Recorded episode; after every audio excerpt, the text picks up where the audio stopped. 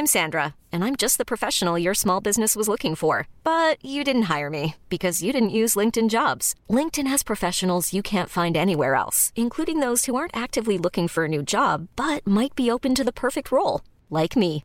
In a given month, over 70% of LinkedIn users don't visit other leading job sites. So if you're not looking on LinkedIn, you'll miss out on great candidates like Sandra. Start hiring professionals like a professional. Post your free job on linkedin.com/achieve today.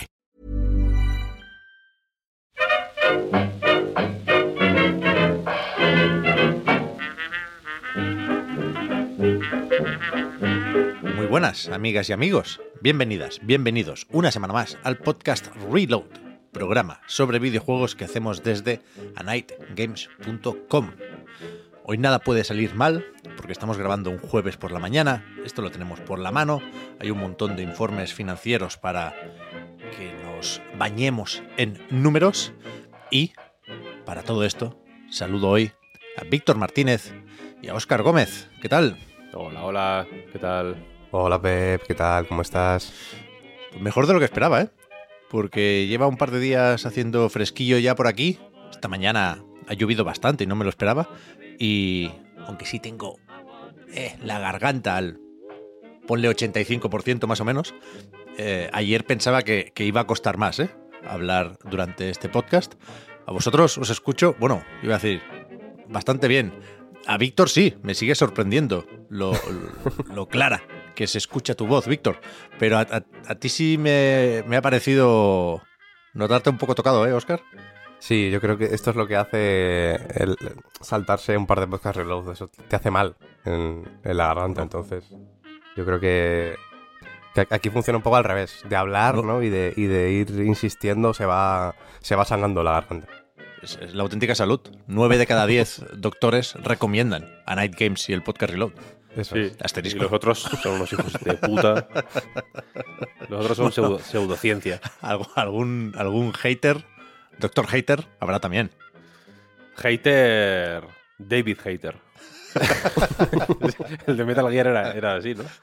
Doc- doctorado en hate. Sí, sí, sí era así. David Hater. Entonces, bien, en general. Todo ¿o bien, qué? todo bien. Mejor, Todo que, bien, que. Vale, vale. Mejor que bien. Me- Mejor que bien porque. eh, no sé si te acuerdas tú, Pep, que. no, no sé cuándo fue, hace unos cuantos reloads, que, que estuvimos hablando de los juegos del año, de cómo se presenta el año, bla, bla, bla, bla. Y, y estábamos en plan, bueno, a ver si Alan Wake 2 eh, apunta maneras, ¿no? Ti- Tiene pinta de que, de que puede colarse ahí, a ver si mm, es suficientemente tocho como para colarse entre los juegos del año.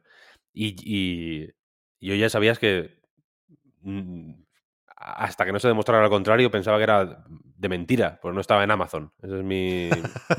La realidad para mí se, se, se diferencia entre lo que está en Amazon y lo que no. Y, y yo no, no, no te voy a decir que no diera un duro, pero daba pocos duros, no muchísimos. Cinco duros, como mucho, como en las máquinas de antes. Y, y ahora estoy... Ahora estoy, estoy enfadado. ¿Por Me he enfadado. Estoy enfadado con, con Geoff Keighley. Ah, pensaba que contigo mismo por no haber confiado en Sam Lake. No, yo con, con, con uno mismo no hay que enfadarse nunca, porque al final Cierto. somos humanos todos, quiero decir. A veces fallamos, a veces acertamos. No, Me gusta. ¿de, de qué me vale, no? Enfadar. Si me enfado conmigo ¿qué gano? ¿Qué voy a ganar? ¿Sabes? Estoy enfadado con Geoff Keighley. Con Geoff Keighley sí que hay que enfadarse. Hombre, Un poco, sí, lo, lo que no te enfadas Todos contigo mismo, esto es terapia pura. Lo que no te enfadas contigo mismo, enfádate con Geoff Keighley, que el hijo de puta algo ha hecho. No, sabe- no lo, no lo sabemos todavía, ¿eh? Pero- y, además parece que le da igual. Y, le, te y se la enfadas con él. suda, además. Es- Se la, es- se la pela una barbaridad. pero una cosa, vaya, de Dark Presence. Es una movida que le da igual todo. Eh, y entonces ya estoy. Estoy ahora ya enfadándome preventivamente para cuando no le den el, el GOTI a Alan Wake ¿Qué dices? en los Game Awards, decir, esto está comprado. ¿En O serio? enfadarme, me estoy- no sé si... A ver, ya sé que en los Game Awards enfadarse con Geoff Keighley en persona es un poco injusto, ¿no? Porque, porque al final él no los elige. Pero pues estoy enfadado también con Vandal. ¿Vale? Que Vandal participa, en- Sí. supongo, ¿eh? No lo sé. No, no- no- Sí, sí, te digo yo que sí. ¿Sí? Vale. Pues, pues estoy Bueno, enfadado con Vandal. eh, Este año no lo sé, supongo que sí. Eh, Claro, en los últimos años sí. Claro, claro, claro, me refiero. vale. que Este año no, no conozco exactamente los medios que tal. Ojo, eh, el, el lunes se anuncian nominados, ¿eh? Yo espero que esté Alan Wake en todos. Mejor música. Mejor multijugador. Mejor, mejor multijugador. Mejor, mejor juego familiar. Hay dos personajes al final. Es multijugador de alguna manera. ¿no? Bueno. No, no en un sentido, no en el sentido estricto que De intentemos siempre. el mando, claro. Pero bueno, hay dos personajes. Es cierto. Dos jugadores, técnicamente. No se puede jugar a la vez, pero mejores gráficos. No sé si hay una categoría que sean mejores gráficos, pero, pero molaría que hubiera. El más Mejor guapo. juego de carreras. Todo. Carreras o deportes. Entra Sí, sí, sí. eSport.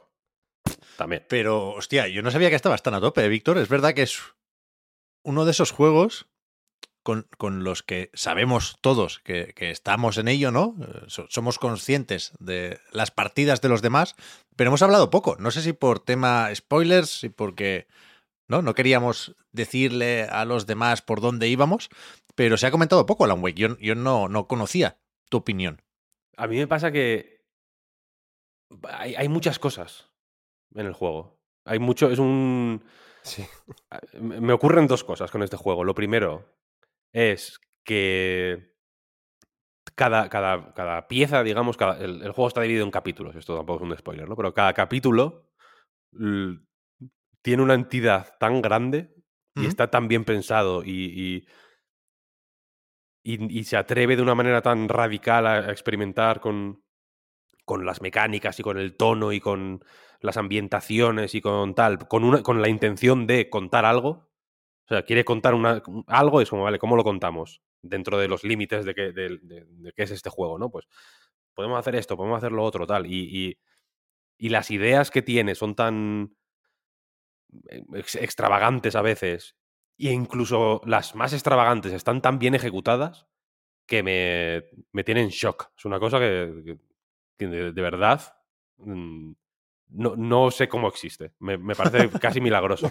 Y son todas tan sorprendentes, porque al- algunas porque son, ya digo, muy estrafalarias y no te las ves venir, otras porque otras porque son buenas, simplemente, porque son momentos de tensión y de. y de gravitas, digamos, de, de- de- de personajes mm, siendo personajes muy fuertes, que es que me da. O sea, no. no incluso, incluso decir. Antes estábamos hablando, incluso decir por dónde vamos es peliagudo, ¿sabes? Porque, para, decir por dónde vas, casi necesariamente tienes que hacer un spoiler de algo, ¿sabes? A, a- a alguien. Y a mí normalmente me dan igual los spoilers, pero con este, no. Porque. Porque creo que hay spoilers que son una mierda, sinceramente. La- en la mayoría de juegos no tienen lo que hay que tener para tener spoilers. Eh, para tener spoilers hay que tener algo de spoilear, es lo que quiero decir, ¿sabes? Sí. Algo, tiene que haber sensaciones que, que- que te hace vivir y que, si la, y que si te lo ves venir de antemano, si te lo han contado, se minimiza, no tiene que tener giros suficientemente impactantes como para que si te los cuentan, eh, pues te, te- lo, te lo arruina un poco, ¿no? Y, y- y se convierte en una secuencia más pedestre y más... O se le ven las costuras, ¿no? Es como el sexto sentido, por ejemplo, si, si te conoces el giro, es más fácil buscarle costuras. Y creo que se le ven un poco más las costuras, ¿no? Eso para mí es un spoiler mid. No, el sexto sentido, el pobre, porque pues una película que es todo, todo spoiler, quiero decir, el giro es el, el, el- el melme, ¿no? Pero en Alan Wake mm, hay, hay- hay mucha sustancia, ¿sabes? Y creo que es un tipo de sustancia que hace más- mejor efecto si, si no sabes por dónde te, te van a, tirar. Pero incluso a nivel temático, quiero decir, a nivel de, de- de qué- de qué temas trata, cómo los trata, mm, cómo, cómo los, cómo, lo- cómo estructura la información que va diseminando para tratar esos temas, etcétera, etcétera, me parece un prodigio de juego, una puta obra maestra. Un, un 10, no, un sin nota de las hobby consolas. No me atrevo a ponerle nota. O sea, un 10, me- pienso en todos los 10 que he puesto a lo largo de mi vida y pienso, erré. Erré, ¿has visto? Ya eh, hablo como un escritor auténtico. Erré porque este es el único que se lo merece de todos. Me sorprende mucho, ¿eh, Víctor? Te lo juro, te lo juro O sea, por Cristo bendito. Y no tiene te- cosas que no me gustan. Y tiene cosas que no me gustan, ¿eh? Hay, hay cosas que, que no me gustan o con las que no comulgo habitualmente. O que me parecen. meh, no, o no me dicen nada. Pero en, en el, en el contexto de, de este juego, o me dan igual o me parecen bien, incluso. Así que me parece una, una- una joya, una auténtica joya. No jugarlo me parece perder vida. Si te mueres pasado mañana sin haber jugado a Alan Wake, tu vida no ha valido nada. No digas es mi- hombre, Pero no, no te pases con lo bien que llevamos.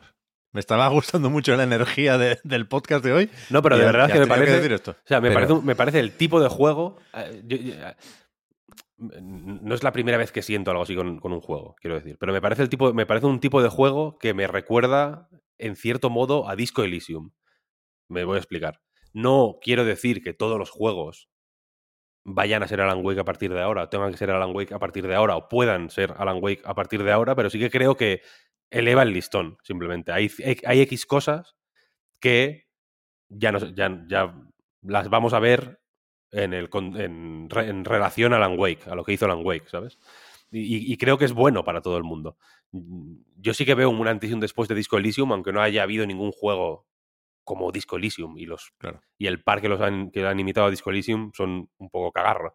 Pero, por ejemplo, Obsidian, creo que Pentiment no lo, no lo podrían haber hecho sin que existiera Disco Elysium, no porque Pentiment se parezca a Disco Elysium, sino porque Pentiment mostró simplemente, o sea, Disco Elysium mostró simplemente que había X cosas que se pueden hacer en un juego y que y que posiblemente no se hicieran no porque la, la gente que hace los juegos sea tonta o, que, o fuera tonta antes de Disco Elysium o, o no supiera que se podían hacer, sino porque simplemente son las típicas cosas que hasta que no las hace alguien el resto no se atreven, ¿sabes?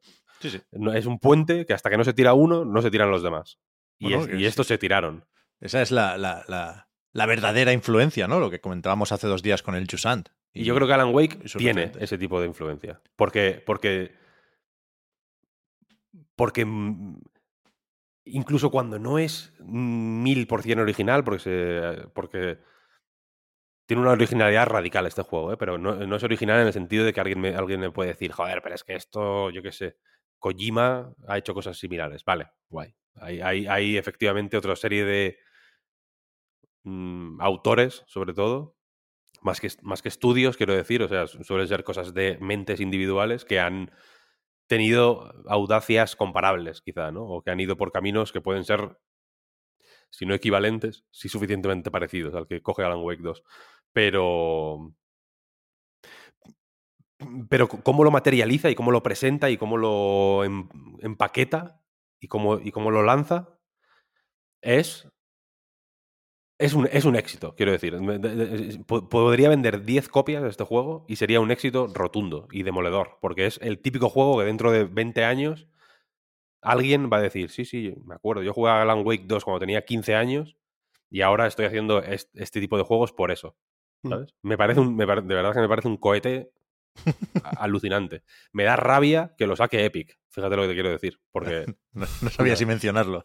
no, no, a ver, es así, porque es que lo va a jugar menos gente de lo que, de lo que debería por, por eso.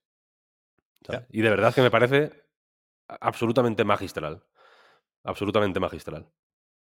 Bien, bien. No, ya digo, ¿eh? No, no te imaginaba tan fascinado con el juego, pero luego lo, lo comentamos más, ¿eh? Quiero decir, el, eh, la parte del podcast dedicada a Alan Wake, en principio viene después. Claro, Guárdate algo, Víctor.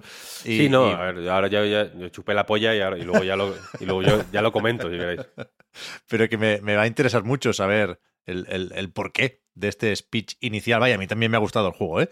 Pero intuyo que no tanto como a ti. ¿Tú cómo estás, Oscar, de, de, de Alan Wake Kitties? Eh, pues mm, fíjate que lo que ha empezado a decir Víctor eh, sobre la, lo que ha marcado, lo que puede marcar Alan Wake, es una sensación que, que tengo, eh, una, tengo una sensación muy parecida con respecto al juego, ya no eh, pensándolo, pues yo que sé, a nivel de lo que puede marcar a nivel de, de diseño en, en el futuro, ¿no? Y que eso, que en, 15 años una persona diga quiero hacer algo así porque juega Alan Wake 2 y tiene esta cosa concreta que, que es que hay tan muchísimas cosas concretas, ¿no? También que es, que es lo que lo que comentaba Víctor, que es que es, es, muy difícil de abarcar. O sea, yo, a mí lo que lo que más respeto me da de hablar de Alan Wake, de, de Alan Wake así en general, es que no sé por no sé por dónde empezar. No, no, no sé por dónde cogerlo. Pero sí que tengo una sensación de juego que, que tengo que jugar, ¿no? Una, una, vez lo jugué dije, es que eh, sobre todo llegados ¿no? a, cierto punto en el que le vi ciertas cosas que, que se habían también desde el principio, pero que efectivamente se confirmaban como, como buenas y bien hechas, ¿no? Y, y, que todo, prácticamente todo lo hace muy bien. Aunque es verdad que tiene algunas cosillas que, que bueno, que yo creo que arrastra un poquito, pues no sé si, si del, del primero de, bueno, pues de amoldarse un poquito a, a la industria, si queremos decirlo así, ¿no? Pasar por ciertos peajes que, que a veces es inevitable para sacar un juego, pero, pero eso, desde muy pronto eh, me dio esa sensación de esto es un juego que, que hay que jugar y, y, estoy, estoy muy contento. También yo creo que no es mi goti, no sé si eh, Víctor literalmente lo, ¿no? Cuando hablaba de, de las categorías y, y, de los Game Awards, eh, realmente lo pondría en el top top. Yo estoy... tendría que dudar, pero tampoco aseguraría que, que, tuviera que ser otro en mi caso en este, en este momento. Todavía es verdad que no le he acabado, me queda nada, me debe quedar ni, ni, una hora para terminarlo. Y luego también queda reposarlo. Pero, pero sí que estoy bastante a tope. Probablemente eh, un poco más que tú, Pep, por lo que, por lo que das a entender. Pero bueno, no sé si tanto como Víctor. Eso, ya digo, también hay, lo tendría que reposar un poquito. La verdad. Yo estoy, yo estoy muy a tope. Yo, yo, sí que lo considero juego del año. Estoy. Sí por lo que me has contado, Pep, en, en, el tramo final, he estado jugando menos de lo que me gustaría por cuestiones de salud, pero quiero decir, lo, cual, lo, lo que tiene que pasar para que no sea mi juego del año en este tramo final tiene que ser tan catastrófico que, que, que tiene, tiene, yo qué sé, tiene que venir Sam Lake a mi casa a pegarme una patada en los huevos o algo así, ¿no? Y me, y me gustaría, fíjate, lo, lo digo pero, pero contando con Baldur's Gate, por ejemplo. Sí, sí, sí. O sea, Baldur's Gate es muy tocho y este año ha habido juegos espectaculares. El puto Zelda, ya ves. El Zelda para mí es el que menos Goti es de, de la mayoría que han salido, ¿eh? de, los, de los gordos gordos. Me parece más Goti el, el Armored Core, por ejemplo. Vaya. Mm, No Pero me, me, parece más Goti el Mario Wonder. Ojo. Ya lo, ya lo sí, ya ves, ya me, ves. me, la suda, vaya. eh, pero la cuestión es esa, que, que, que ha habido un, mon un, montonazo de juegos muy tochos y en muchos géneros distintos. ¿Sabes? O sea, eh, ha habido muchos... Ha habido grandes representantes de incluso de géneros que normalmente no tienen gotis porque no se trabajan en realidad. Eh, Baldur's Gate es uno de ellos, por ejemplo, ¿no? No, no suele haber tantos RPGs de ese estilo, tan occidentales, tan densos en, interac en interactividad, etcétera, etcétera, porque, porque no se hacen, quiero decir. No hay, no hay tantos, en realidad. Y los que se hacen suelen tener muchos menos recursos, juegan un poco en, en desigualdad de condiciones respecto a los de, a géneros más, eh, más populares. Yo entiendo que mundos abiertos tienen más papeletas de ser material de juego del año, digamos, pues porque tienen millones y millones y millones y millones y millones de dólares. Eh, el presupuesto de esos juegos de mundo abierto, quiero decir, es, el, el, gran porcentaje del dinero que se dedica a hacer videojuegos en el mundo. Entonces entiendo que, bueno, parten con ventaja, ¿no? Pero este año se han alineado los planetas y, y, la verdad es que hay... yo, yo, quiero, me, me, me, sale defender a Alan Wake, la verdad, me, da, me da gusto. Pero si alguien me dice, no, pues es, es que es mejor el Baldur's Gate, correcto, perfecto, muy bien, para ti. O, o, el Zelda, fenomenal, dale, dale para adelante, tira, tira con eso porque no te vas a confundir. Quiero decir que no hay un momento de... Si alguien me dice el... el eh, es que no me acuerdo ni el nombre. Star Wars Survivor. Jedi Survivor. Jedi. Si alguien me dice ese, le diré, a ver. cómprate otro. Cómprate un par de juegos más. hay, entiendo, hay... claro, entiendo lo de los gustos y tal, pero. pero hay, alguno más, hay alguno más. Pero incluso ese es como, venga, tira, está bien, da igual, me la suda. hay muchos juegos buenos este año. Es que es muy fuerte. No es una cosa, no es que mm, ya, ya he estado leyendo opiniones de como de que, que sugieren que estamos simplemente en una espiral loca de, ¿no? de darle nueves y dieces a todo. Y puede que sí, no lo sé. Pero es que, pero es, que es una espiral que, que es real, quiero decir. Te coges, coges todos los juegos que han salido buenos en la mano y el Alan Wake no pesa porque no tiene caja, pero el resto te, te puedes hacer culturista, tío. Bien, bien, no, no, es verdad, es verdad. Ya llegará el momento ¿eh? de valorar 2023. Falta poquito y falta algún juego, ¿eh? Avatar, Frontiers of Pandora. Pero, pero antes de llegar o de volver a Alan Wake, eh, hay que comentar unas cuantas cosas importantes relacionadas con la actualidad del videojuego. Ha sido una semana, yo creo que movida. Yo creo que no sé si de las que se recuerdan, porque nos faltaría un tráiler para eso, seguramente, ¿no? Pensando en cómo almacenamos los recuerdos. Pero yo ayer, por ejemplo, creo que sí había eh, muchas ganas de hablar de la película de Zelda, por ejemplo, y sobre todo de ese anuncio de lo que suponemos que será GTA 6, pero eh, en el tweet de Rockstar, no lo tengo delante, quería decir cuántas veces se ha retuiteado, pero ponle que estará cerca ya del medio millón. Ahora ya no, ya, ahora ya no, esas cosas ya no se retuitean. Ahora ¿Cuál se es republican. Republicar, ¿no? no, no- no- repostear. no se usa la X para, para las acciones en la red social. Rex, un policía diferente. Es que Rex está bien, ¿eh?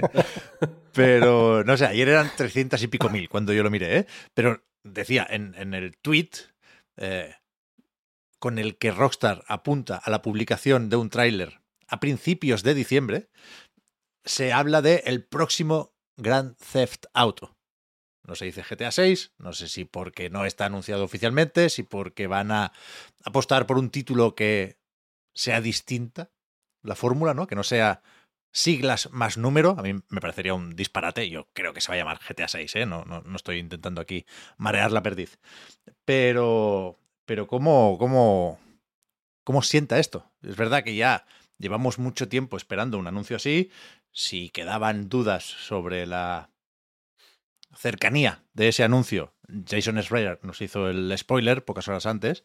Y, y es verdad que tenemos también la filtración más o menos presente. ¿eh? Sabemos hasta cierto punto cómo es o quién está en GTA 6. Pero yo me sigo poniendo nervioso cuando sé que vamos a ver un tráiler de un juego de Rockstar. Joder, ya ves. Es unos, y es unos nervios que yo creo que los tienen muy en cuenta. ¿eh? A mí me parece muy. Me parece muy interesante este. Porque. Bueno, no, no creo que haya que poner en duda a Rockstar. O que hayan hecho mucho para ponerse. de- para que los pongamos en duda. Aunque sus últimos lanzamientos de la Wikipedia son tremendos truños. Los de, Pero de el- las- Recopilatorios y los tal. Claro, sí. claro, claro. Eh, al final, quiero decir, es la gente que hizo el, el, pues el GTA V y el Red Dead 2, ¿no? Que igual son los pues dos casos de juegos catedralicios como ningún otro, en realidad, ¿no? Y, y aquí, claro, la cuestión es que tienen que competir contra eso, ¿sabes? Contra el juego más vendido de la historia, comilla aquí, no es el más vendido estrictamente, pero bueno, es, es- si- se lo dices a alguien, no le estás mintiendo del todo, en realidad, Sí, ¿no? sí, cuando claro. dices esto. Eh, y, contra uno, uno de esos juegos tan ambiciosos que a veces cabe preguntarse si no es demasiado ambicioso para su propio bien, ¿no? Que es Red Dead Redemption 2, un- un- que es un juego...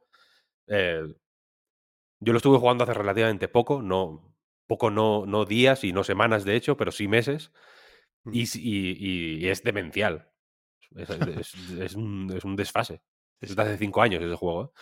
Entonces yo creo que tienen que competir contra esas dos cosas, ¿sabes? Contra el éxito de que se espera ya de un GTA, que ahora mismo ese éxito significa otra cosa. Aunque yo ayer estaba pensando, y, lo, creo que creo que lo pusimos en la entrada de la recarga, que GTA es más que, que si sale un Zelda, por ejemplo, o un Mario, que también son cosas muy tochas, pero GTA es de, de- de- de noticiario, de, la- de- ¿no? verlo en, la- en las noticias. Es una, es una noticia mm, que, que trasciende la- las fronteras de la industria del videojuego. Y esta mañana estaba, no sé qué hora sería, 7...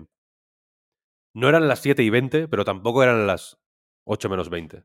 Eran las, era en algún momento entre las 7.30 y las 7.39. Creo que eran las 7.36 exactamente. Porque, lo, porque, porque estuve a punto de ponernoslo en el line. Y estaba escuchando las noticias y en la radio. Y de pronto empezó a sonar la puta canción del San Andreas. ¿En Y fue como, what the fuck. Un momento Alan Wake. Hostia. Un momento Alan Wake, ¿no? De, la real- de qué está pasando con la realidad, ¿no? Me estoy volviendo loco. Y efectivamente empezaron a hablar de del GTA. o sea, no, y, y- y no, no del tráiler del GTA, quiero decir, sino de que en Rockstar habían hablado del GTA. Ese es el nivel de trascendencia que tiene esta, esta historia. Entonces, evidentemente, te pones nervioso, Pep. Normal. Sí. Mira, ahora sí tengo el tweet delante, ¿eh? Son 476.000 reposts. No íbamos, no íbamos muy Joder. desencaminados. Pero yo creo que hay dos preguntas para responder a principios de diciembre. ¿eh? La primera, si veremos esto en los Game Awards o no. Si Jeff Keighley prepara su truco final. Yo creo que no, ¿eh? Yo creo que vamos a ver, de hecho, antes el tráiler de GTA, en plan el día 4 de diciembre. No sé si los Game Awards son el 7 o el 8, un, un jueves de por ahí. Y, y- y después si, si va a ser un GTA muy distinto. Es decir, si cuando veamos el tráiler, suponiendo que es uno de esos, como suele ser el caso ¿eh? en los juegos de Rockstar, que nos enseñan bastante de qué va la cosa, eh, si, si, si lo veremos distinto, si será reconocible, si pensaremos, hostia, ¿cómo se nota el éxito de GTA Online? O pensaremos, bueno, Rockstar sabe que más allá de las modas y los juegos como servicio, hay una leyenda alrededor de esta R con la estrellita y, y- y lo que tiene que hacer sí o sí el primer tráiler del juego es demostrar hasta cierto punto que nadie más puede hacer un juego así. Mm, Frenadme si creéis que me estoy viniendo arriba, pero de verdad yo vivo así. Por ejemplo, eh, el, el anuncio de un Red Dead Redemption 2 o de un GTA V, que son los que tengo más frescos, ¿no? Pero yo, yo, yo creo que sería absurdo cambiar la forma de presentar un juego de Rockstar. Mm, O sea, me puedo ir hasta GTA 4 también, si queréis. Son, Sí, son- no, Son todos vídeos míticos y recordamos las canciones, sí, sí. Skeletons in the Closet, Why Did I Move Here? Es que, es que yo cada vez tengo la memoria más castigada. Pero esto no se me olvida, ¿eh? Y creo que hay que repetir la jugada sí o sí con GTA 6. Y Mm. creo que lo van a hacer, claro, por supuesto. Claro que sí, Sí, aunque sí. esté Sam sin Dan. Ahora firma todo Sam Hauser, ¿no? Sí, Pero, pero es que es muy tocho esto. Va a ser, va a ser demencial. Va a ser demencial. sí, sí, estoy de acuerdo. Sí. Y yo, yo esta mañana pensaba hasta qué punto se separará de, de GTA Online. Hasta qué punto serán productos independientes. ¿Sabes? Ya. Porque también creo que tienen que demostrar, entre comillas, que GTA todavía es mm, GTA 1, no, no, bueno, desde el 3, vamos a ponerlo. GTA 3, GTA San Andreas, GTA Vice City, GTA 4, GTA 5, ¿sabes? Porque ahora mismo, quiero decir, creo que están en, el, en una frontera peligrosa entre ser o- o están cerca de que GTA sea los vídeos de trompos de coches de mierda que salen en TikTok De mientras fondo. te hablan de. Mientras te sale un clip de Joe, de Rogan, ¿sabes? De- te sale Joe Rogan hablando con, con, un, con un científico sobre una dieta de comer piedras, que es buenísima para el hígado o lo que sea, y abajo sale el GTA online haciendo el mongol. Con los trompos Que- de que- colorines, es, es una imagen hor- horrenda.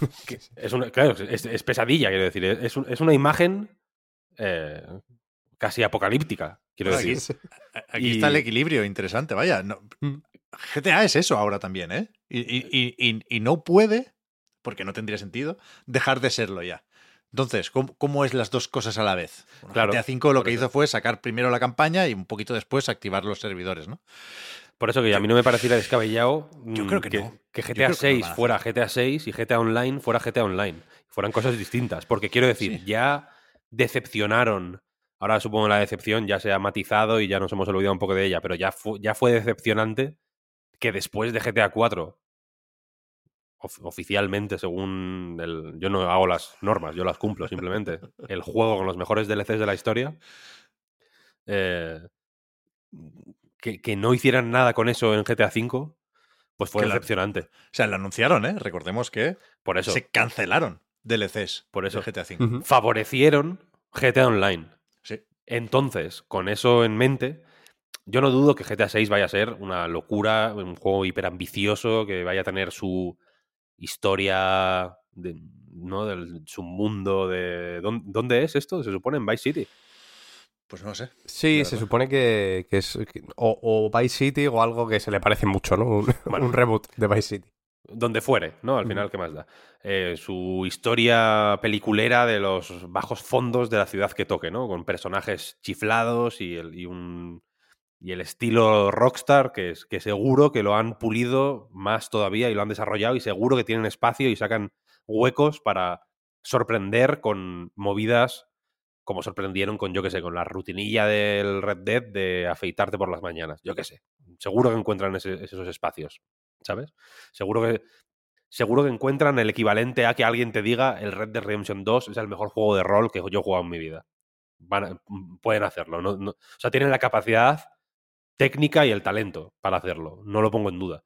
Pero, pero ya vienen de haber favorecido GTA Online de una forma un poco mmm, así asá hace más o menos poco. No hace, no hace poco, estrictamente, hace un montón, de hecho, pero como GTA V no se ha ido nunca, parece que fue ayer, en realidad.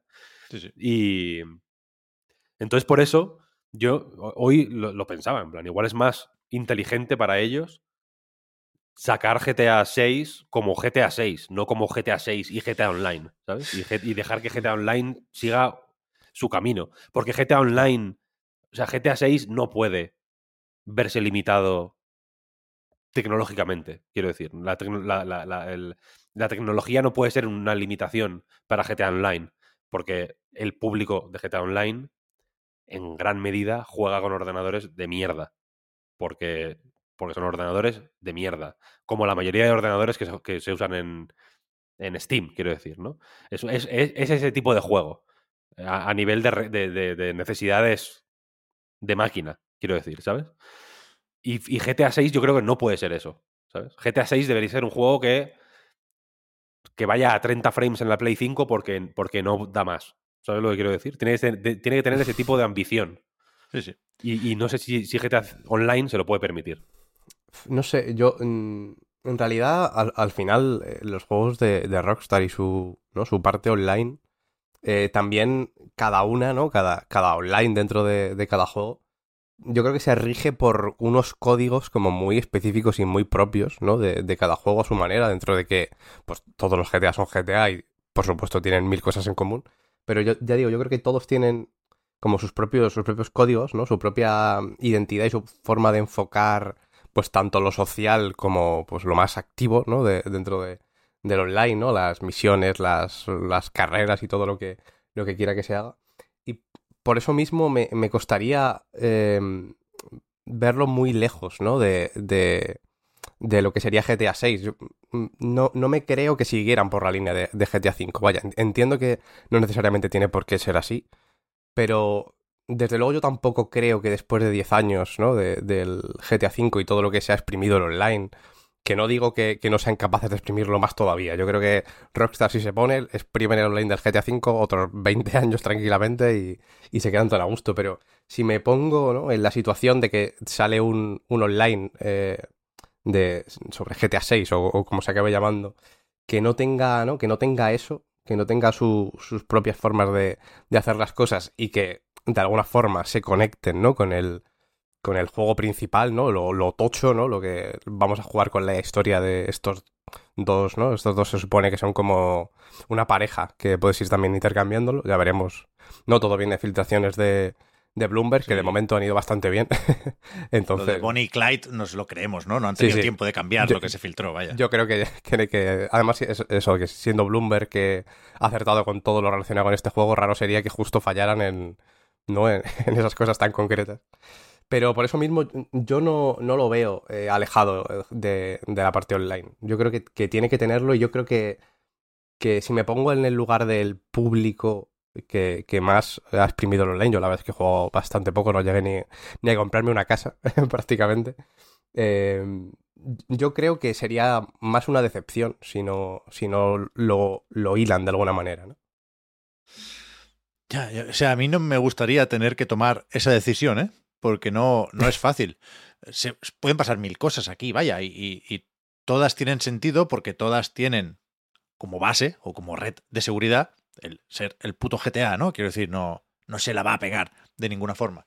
Pero, pero Red Dead Redemption 2 ya es post GTA Online, ya tenía en cuenta eh, hasta cierto punto, ¿eh? porque supongo que el desarrollo se solapó en cierto momento, pero tenía en cuenta el éxito de, de esa nueva Rockstar de los juegos como servicio y Red Dead Online funcionó hasta donde funcionó. ¿eh? No por ello se descuidó en absoluto la, la campaña de, Red Dead Redemption 2. Pero lo que quiero decir es que creo que, que tienen cierto sentido. Opciones que van desde pues GTA Online es algo completamente independiente y es free to play, ¿por qué no? Eh, hasta, pues GTA Online es una plataforma que se estrenó con GTA V y que sigue a partir de ahí, ¿no? A lo mejor sale GTA 6 y si ya tenías el 5, pues se, se, actualiza y añade una serie de funcionalidades, o no, ¿eh? O a lo mejor sale GTA Online 2, o a lo mejor tiene otro nombre. Pero, pero creo que todos son opciones válidas y si acaso, pensando en esto y pensando en cómo llegar a muchos usuarios con el online, Víctor, y cómo al mismo tiempo exprimir la tecnología actual, ¿no? Pensando en consolas de nueva generación, me ha dado un pequeño mareo al imaginar la posibilidad de que GTA 6 sea intergeneracional. Pero no sé si deberíamos descartar esa opción del todo. Porque, porque es eso, que hablamos de, un, de unos números que, que, literalmente marean. Es decir, eh, en el informe financiero de Take Two creo que no se llega a hablar de este anuncio, de este próximo GTA Online, o GTA, perdón, de este tráiler en diciembre, ¿no? Pero, pero sí que acompañando el informe hay otro documento que empieza a ser un clásico, ¿no? En el caso de Take Two, que actualiza las, las ventas de las franquicias. Es un informe más para inversores, para venderles un poco la moto, ¿no? Que en este caso, eh, con Rockstar sobre todo, es muy fácil de vender. En agosto, es decir, en el trimestre anterior, ponía aquí que GTA V, GTA V, ¿eh? No la franquicia eh, Grand Theft Auto, que si os interesa, ha vendido 405 millones de unidades, sino GTA V, solo el 5, en agosto se decía que había vendido más de 185 millones. Si pasamos al informe actual, es decir, si nos vamos hasta noviembre de 2023, en esa misma página del informe pone que GTA V ha vendido casi 190 millones. Antes era por encima, ahora es casi, pero bueno, ponle que ha vendido 4 millones este trimestre. GTA V. Pocos juegos han vendido 4 millones este trimestre, ¿eh? Sí, sí. O sea, 190 millones en tres generaciones de consolas, lo que queráis. Pero, pero a, a lo que voy es que es un caso único, GTA, y que se puede hacer de todo con una nueva entrega uh, a nivel de publishing. O sea, hay opciones que ni siquiera imaginamos, porque puede que se las invente Rockstar con GTA 6. Pero por esto también es fascinante el, el lanzamiento, la presentación de momento de, un nuevo GTA. Yo estoy de verdad nervioso. Y, y creo que la leyenda de Rockstar pasa por sudar de los demás. Es decir, si están los Game Awards, se hace más pequeña esa leyenda. Y le haces una putada al resto de juegos de esa gala, ¿eh? y a los premiados, y a los World Premiers, y a todos. Pero yo creo que eh, tiene que haber un momento a principios de diciembre que sea solo para GTA. Uh -huh. Y creo que Take Two y Rockstar lo saben, ¿eh? por supuesto. Me parecería muy improbable cualquier otra cosa. Sí, sí, total. El otro gran tema, decía, de estos últimos días, quizás es el anuncio por parte de Nintendo de que está en marcha una película de imagen real de The Legend of Zelda. Es una película que además produce la propia Nintendo con Sony Pictures, que se va a encargar de la distribución. Eh, pequeña anécdota o curiosidad, si queréis.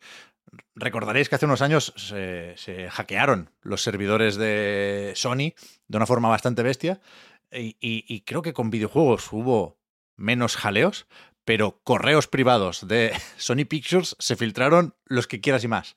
Y por lo visto, en uno de esos correos que alguien ha rescatado esta semana, se, se hablaba de el inicio de las negociaciones para hacer con Nintendo la película de Mario. O sea, Ah, que. So- Sony quería ese proyecto. Al final se lo quedó Universal con Illumination, ¿eh? No les ha ido mal. Pero, pero igual, en ese momento, empezó una relación que ahora se traduce en, esta película de Zelda, ¿no? Igual les dijeron, bueno, pues para Mario tenemos a otros, pero eh, si queréis, vosotros podéis hacer algo con Link. No sabemos nada más, no sabemos si se basa en la historia de una entrega en concreto de la franquicia. Tenemos por aquí el nombre del director, este Wes Ball, que a mí no me suena de mucho. Es el director de las películas de. ¿Cómo es el Maze Runner? Corredor del laberinto, ¿no? Algo así. Supongo, sí. Y no las he visto. Y el otro día descubrí ta- también que está dirigiendo, se va a estrenar el año que viene, El Reino del Planeta de los Simios. Sí. Que es un poco para verlo, pero que igual tiene algo, algo, aunque sea por lo de ir a caballo, ¿eh? de Breath of the Wild y de Tears of the Kingdom. No sé si estoy yo flipándome más de la cuenta, pero vaya, que eso, que van a hacer una película de Zelda y sintiéndolo mucho, me da un poco igual. Vaya. ¿No? O sea, Me, ¿cómo- o sea, me- cómo me sabe no? mal sobre todo por Miyamoto, porque estoy convencido de que le hace mucha ilusión. Seguro que a Onuma se pasa por aquí también. Pero, pero ahora mismo soy pesimista, lo siento, con esto. A ver. mm, ¿Cómo, cómo plantearlo? La película de Mario ya es bastante mala. Siendo un proyecto que a, priori, sobre el papel, es bastante más interesante que este. Quiero decir que la posibilidad, o sea, la idea de que Illumination, los de los Minions, nada más, ni siquiera como, como proyecto freak, que, que digas, what the fuck, de pronto los, los de los Minions haciendo la película de Mario, ¿no? A priori creo que es más interesante como punto de partida. Luego la película es una película normal y corriente, no es particularmente buena y desde luego no es no tiene la- el tipo de fuerza que puede tener un juego de Mario, quiero decir. Es una película para ver con los niños y ya. No es para verla una y otra vez siendo adulto, a no ser que estés loco. Eh, pero esta de Zelda, a priori, es la- el proyecto más random de la historia de la humanidad, ¿no? O sea, es, un- es, es- falta que esté V-Ball metido. Quiero decir, es un, es una- es un uso del, es un es, es un uso de la IP, quiero decir. No me parece ni una película, me parece un eh, IP, IP en movimiento. Sí, lo, lo de que sea live action, sobre todo, es una cosa que, que, que es que no me imagino. En mi cabeza materializado, Ya ves, ¿eh? de verdad, una película Pero ya de ni, ya ni eso, persona. quiero decir, el, dire- el director, todo, quiero decir, es que cómo se ha presentado, como, como, como si como una cosa rutinaria, quiero decir, es el, es el, el, el- polo opuesto a, lo ilusionante, quiero decir, no hay nada de, no hay nada de ilusión, ¿no? Si queremos, o si, o si nos queremos guiar por la ilusión al- al pensar en este tipo de proyectos, la manera en que se ha presentado esto con un puto mensaje random de Miyamoto, guiño guiño, ¿no? El, el community manager de Nintendo of America o, lo- o quien, o quien sea. This is Miyamoto. Era la This cuenta japonesa, era La Miyamoto, japonesa, sin duda, sin duda. Que-. Que, o sea, se puso Miyamoto ahí con el portátil y le tuvo que pedir la activación la- en el móvil, ¿sabes? La, Oye. la confirmación por dos ¿Qué? pasos a, a otro. Dime el código que te ha llegado. ¿Te ha llegado, te ha llegado- te ha llegado un mensaje?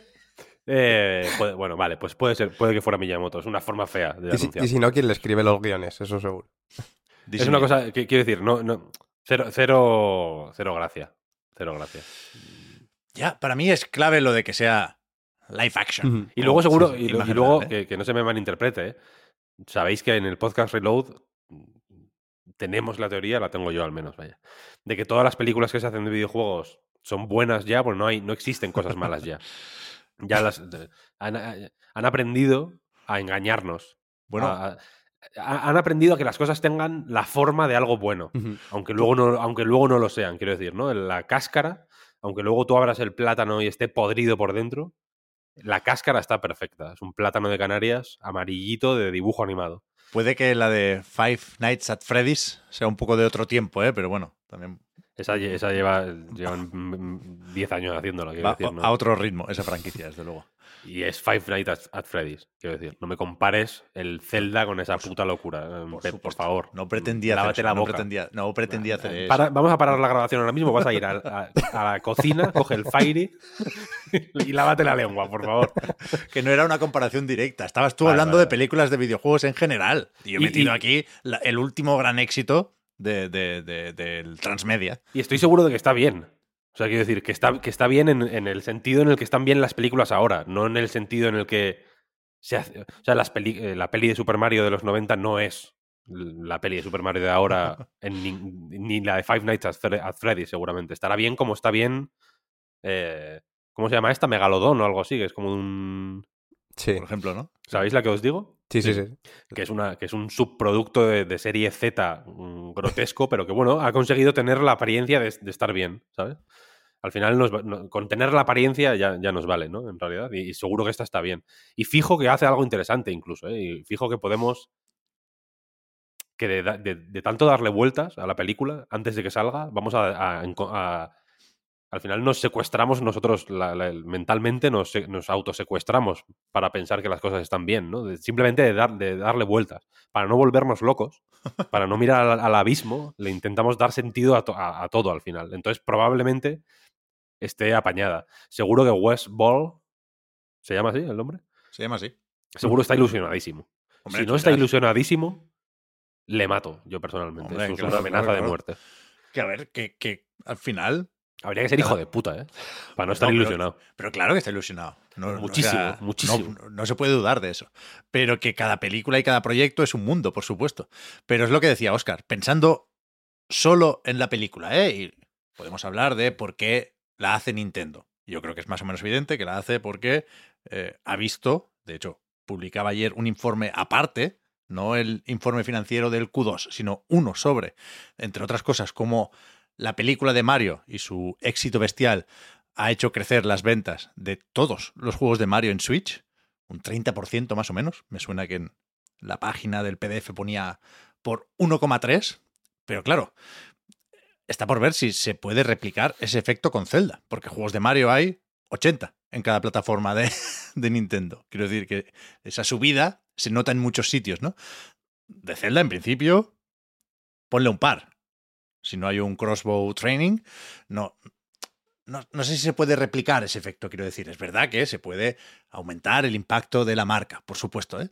Pero pensando, ya digo, solo en la película, para mí es decisivo lo de que lo de que sea de imagen de- real. O sea, no me puedo ilusionar con esto porque la Sony Pictures Animation te hace Spider-Verse, la Sony Pictures sin animation te hace Morbius.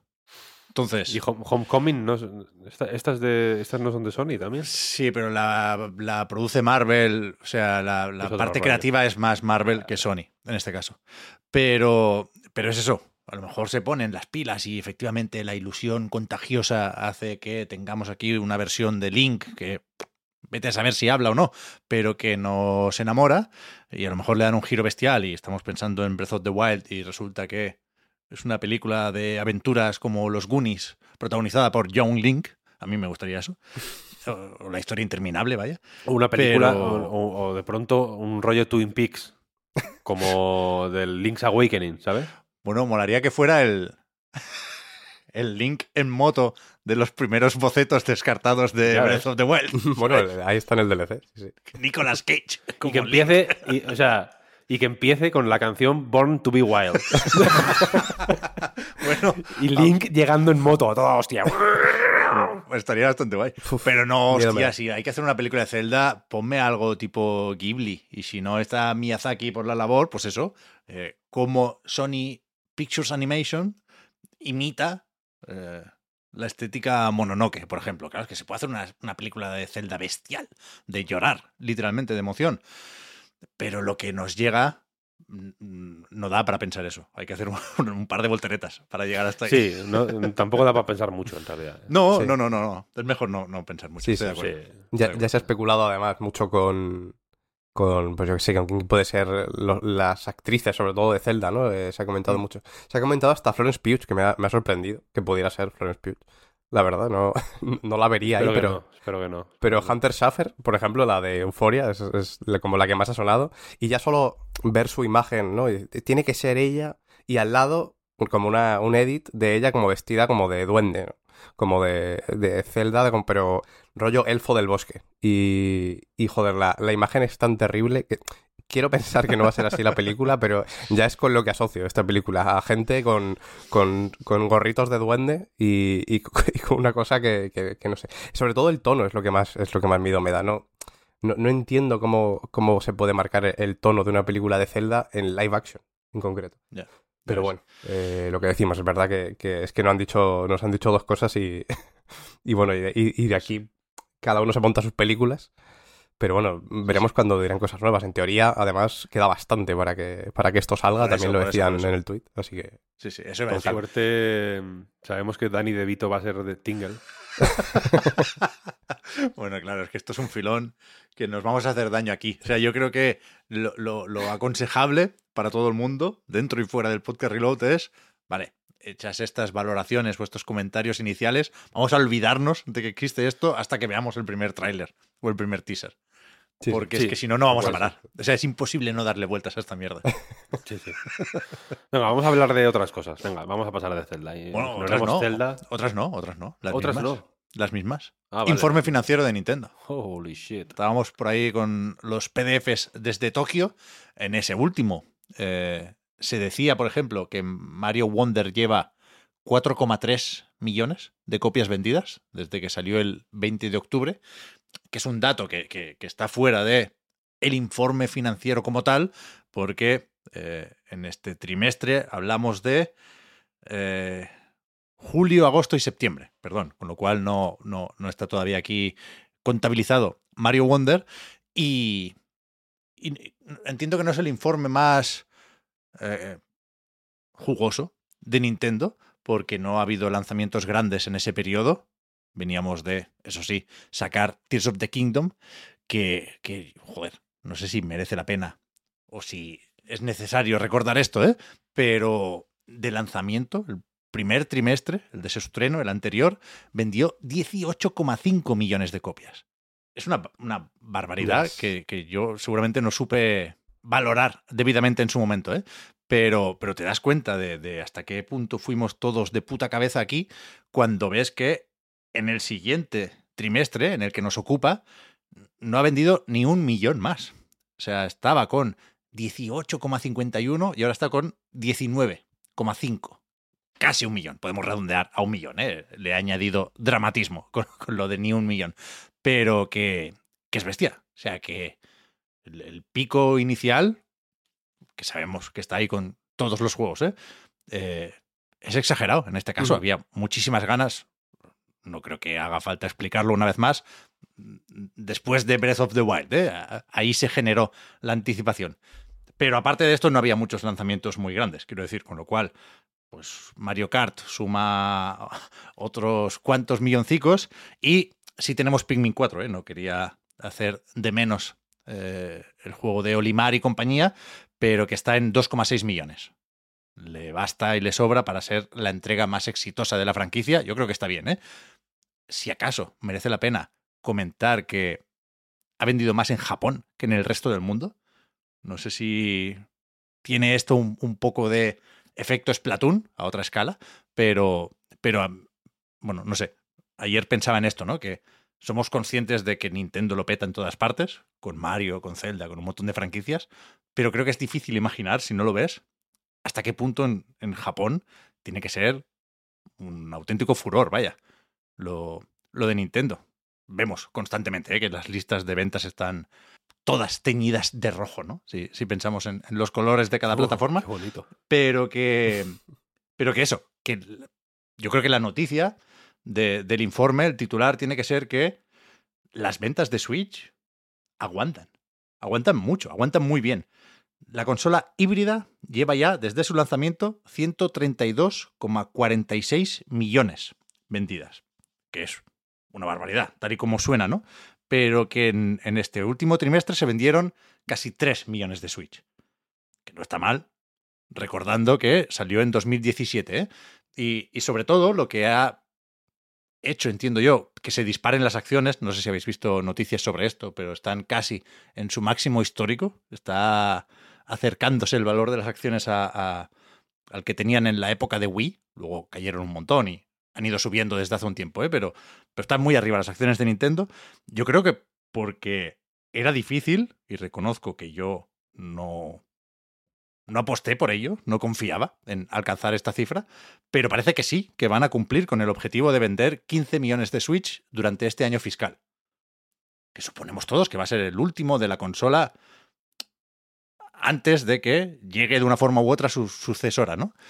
Pero es una barbaridad vender 15 millones cuando como mínimo, desde luego, empieza el final del ciclo de vida de la consola, ¿no? Y, y sí, sí, lo van a hacer. Por, por, sus huevos, vaya. Lo van a hacer, decían que también Switch y Switch 2, o la sucesora de Switch, esperaban que convivieran, ¿no? Sí, ¿no? Yo, que, yo creo que sí, que, que va a haber un, un, periodo intergeneracional, viendo lo que decían ayer. Sí, pero es un poco... Yo entiendo que se lo pueden hacer venir bien. A mí, a mí no me ilusiona particularmente que convivan las consolas. Lo no, siento mucho, ya. pero somos así. Sí, sí. Ya vamos a, vamos a aceptarnos como somos y ya está. También el caso de, de, Wii U, justo antes de Wii U a Switch, fue a lo mejor demasiado extremo, ¿no? La, la, la diferencia en ese caso, que hubo cero transición. Vaya. A ver, pero es que la transición. Mmm, tradicionalmente ha dependido de las third parties, quiero decir, uh -huh. en el sentido de que mmm, la, los, lo, lo, first party se pasaba a la siguiente consola, punto pelota. Mm, el, si, si, si, tardabas dos años en comprarte la One, por ejemplo, teniendo la 360, podías seguir jugando a juegos de 360 porque te los sacaba Activision, Ubisoft, etcétera, etcétera. Pero en la producción propia, eh, se centraba en, explo en, explotar las posibilidades del, nuevo hardware, ¿no? Eso es un, poco la, situación que ha, sido siempre. Y esta nueva a mí me jode porque no le veo en realidad mucho sentido. O, sea, o, el sentido que le veo no es el que más me mola. Yo entiendo que durante uno o dos años tener la Switch y la Switch 2 conviviendo está bien, ¿vale? Mm, en el, y en el caso de Nintendo, ahora voy a hacer un matiz, ¿eh? porque creo que es menos peliagudo, pero me. Bueno, me apetecía comentarlo.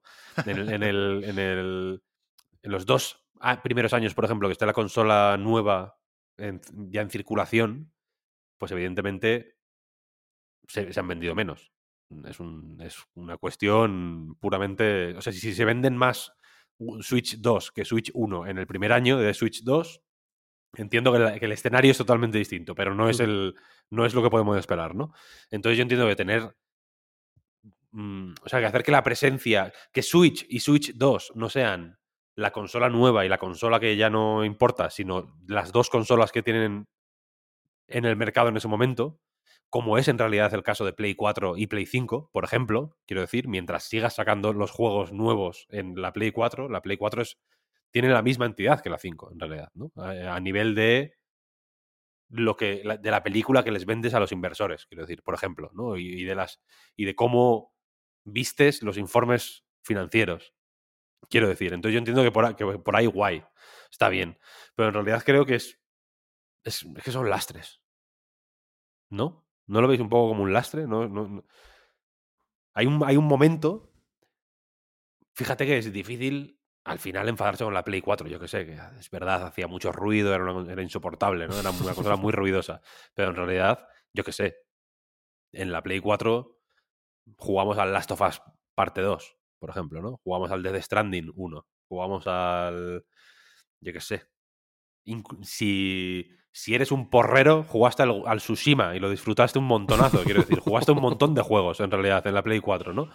Y, y, yo ahora mismo estoy, veo la Play 4 y pienso, joder, puto lastre, ¿sabes? Nos han obligado a ver la Play 4 como un lastre. Mm, Sí, bueno, a lo mejor también, mm, justo en este caso, eh, influye mucho justo como lo ha hecho Sony, ¿no? En, en cuanto, pues yo qué sé, lo que, lo que pasó con God of War, lo que pasó con Gran Turismo, que, que más o menos nos lo podíamos ver venir, pero en un principio la realidad es que no, no es lo que daban a entender, ¿no?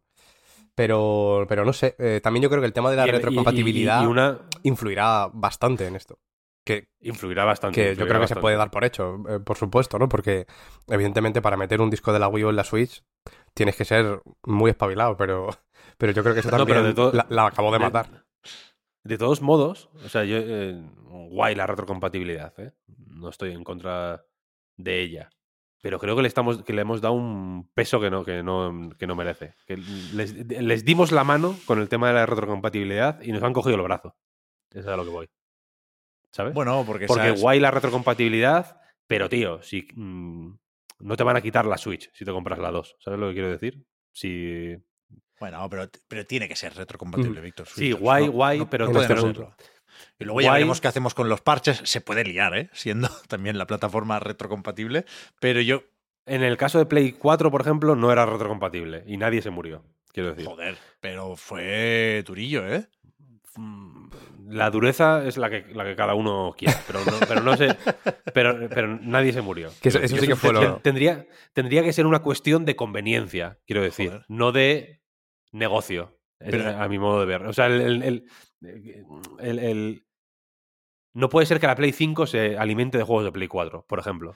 Bueno, eso está claro. Ujú. eso está claro. y- y- y A- a- esa- Ayer publicaba Sony, creo, ¿no? Una imagen que decía PlayStation 5 tiene más de 2.500 juegos.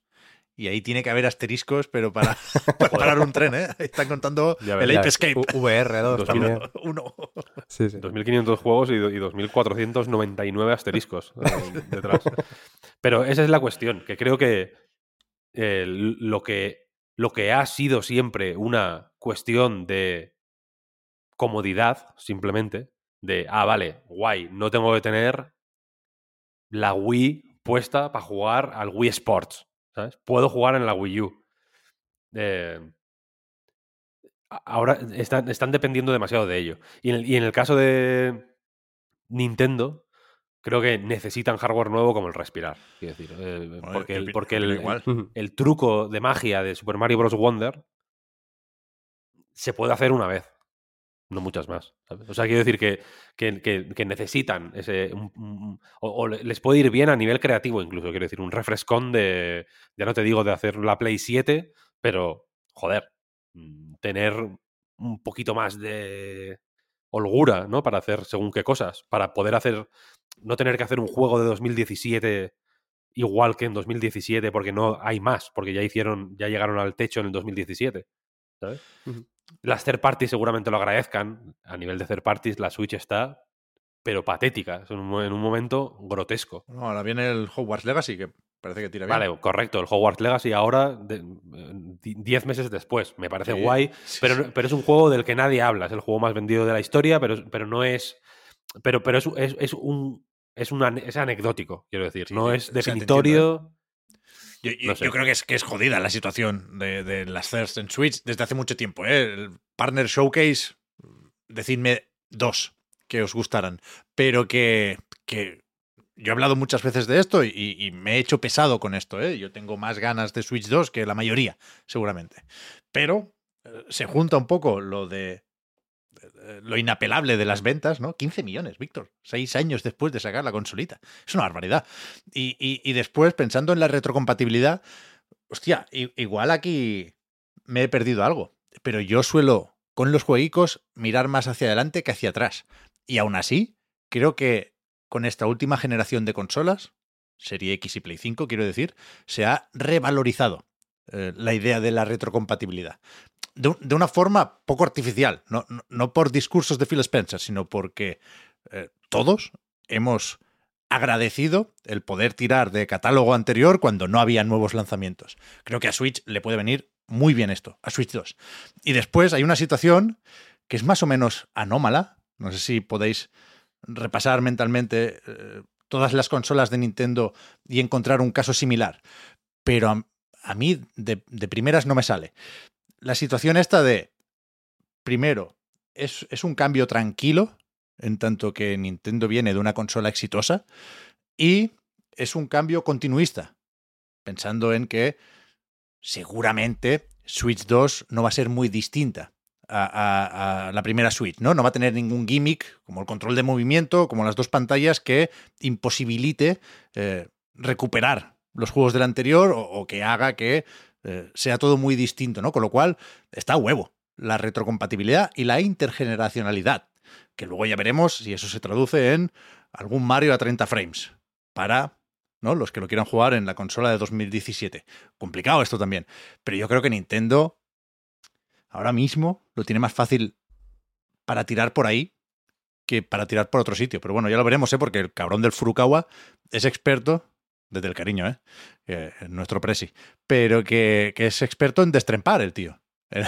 En templar las expectativas y el otro día decía que eh, los rumores que corren por ahí, por internet, sobre la presentación en la Gamescom, señalaba, Así. era inexacta. Es decir, no, no sé si está diciendo que eh, no existe una versión para Switch 2 de Matrix Awakens o está diciendo que, pues no, listos, el Breath of the Wild no va a 4K, va a 1440p eh, con checkerboard.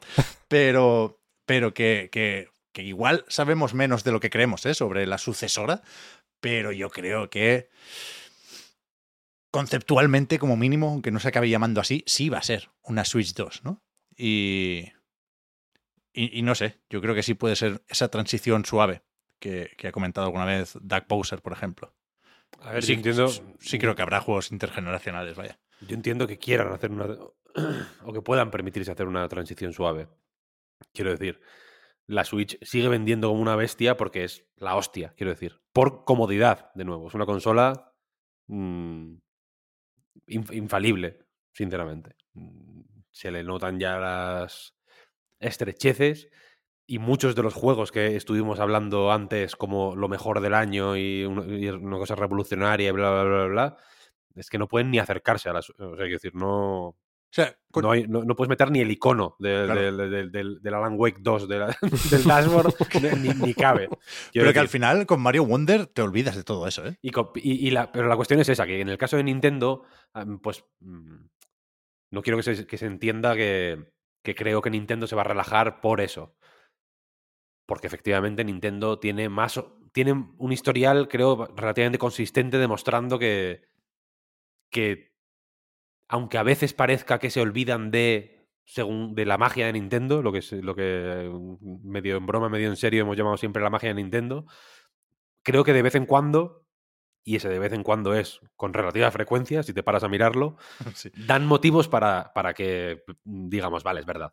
Al final lo que les importa es hacer, es hacer juegos buenos, ¿no? Y, al principio de la Switch os recuerdo que, sé que, que parecía que era el fin del mundo porque no estaba la puta aplicación de Netflix.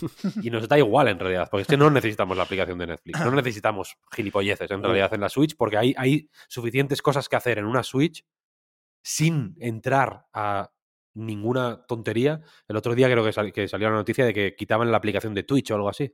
Sí, la, ya, ya no De- se puede vincular para Switch, sí. compartir directamente vídeos por, por, por Twitter. Sí, sí. No, no, no, pero No, lo de Twitch, Twitter Twitch. es en PlayStation. En Switch Ah. quitan Twitch. Sí, sí, sí, sí. Yo no sabía ni que estaba la aplicación de Twitch, para que os hagáis una tampoco, idea. No, no es una, eh, que- porque no tiene, no tiene absolutamente ningún interés, ninguna importancia. Hay, eh, la, la- la apuesta por hacer una máquina que sea para jugar y ya, fenomenal. Cuando la tienes en las manos, sabes que es para jugar. No vas a ver el, periódico ni, ni mirar el. eh, ¿Sabes? El, Twitter, efectivamente. Vas a jugar y eso es guay. Es una apuesta decidida que creo que es. eh, representativa del tipo de negocio que quiere tener Nintendo con las consolas y me parece bien. Pero ya digo que al mismo tiempo, pues me parece me parece mm, me parece peliagudo y, y- y- peliagudo porque tiene muchos ángulos, ¿eh? Esa revalorización de la que hablas de, lo- de- de los juegos Lo sé. de generaciones anteriores. A mí me encanta jugar a, juego- a juegos viejos. El 90% de lo que juego son juegos antiguos. Esta semana, el juego que más he disfrutado, sin duda, es Picross 3D Round 2 en la Nintendo 3DS. Es un turbopepino que, Bueno, porque no ha salido este año, que si no, sería el GOTI. Ya lo he dicho. Todo, todo lo que has dicho de Alan Wake ahora queda en Se nada por el Picross. Todo, exactamente lo mismo que he dicho de Alan Wake lo podría decir del Picross 3D Round 2. Eh, y juego muchos juegos viejos, me encanta. Me gusta emular incluso juegos. Me gusta manipular juegos antiguos. Defendí la semana pasada, no hace dos, que el Metal Gear Solid había que jugarlo como Dios lo trajo al mundo porque, porque no pasaba nada, etcétera, etcétera. Guay, perfecto. Pero tampoco tenemos que dejar que esa revalorización, que tiene un toque. Bueno, tiene un punto que es sana, simplemente, ¿no? Porque nos anima a no pensar en lo, que.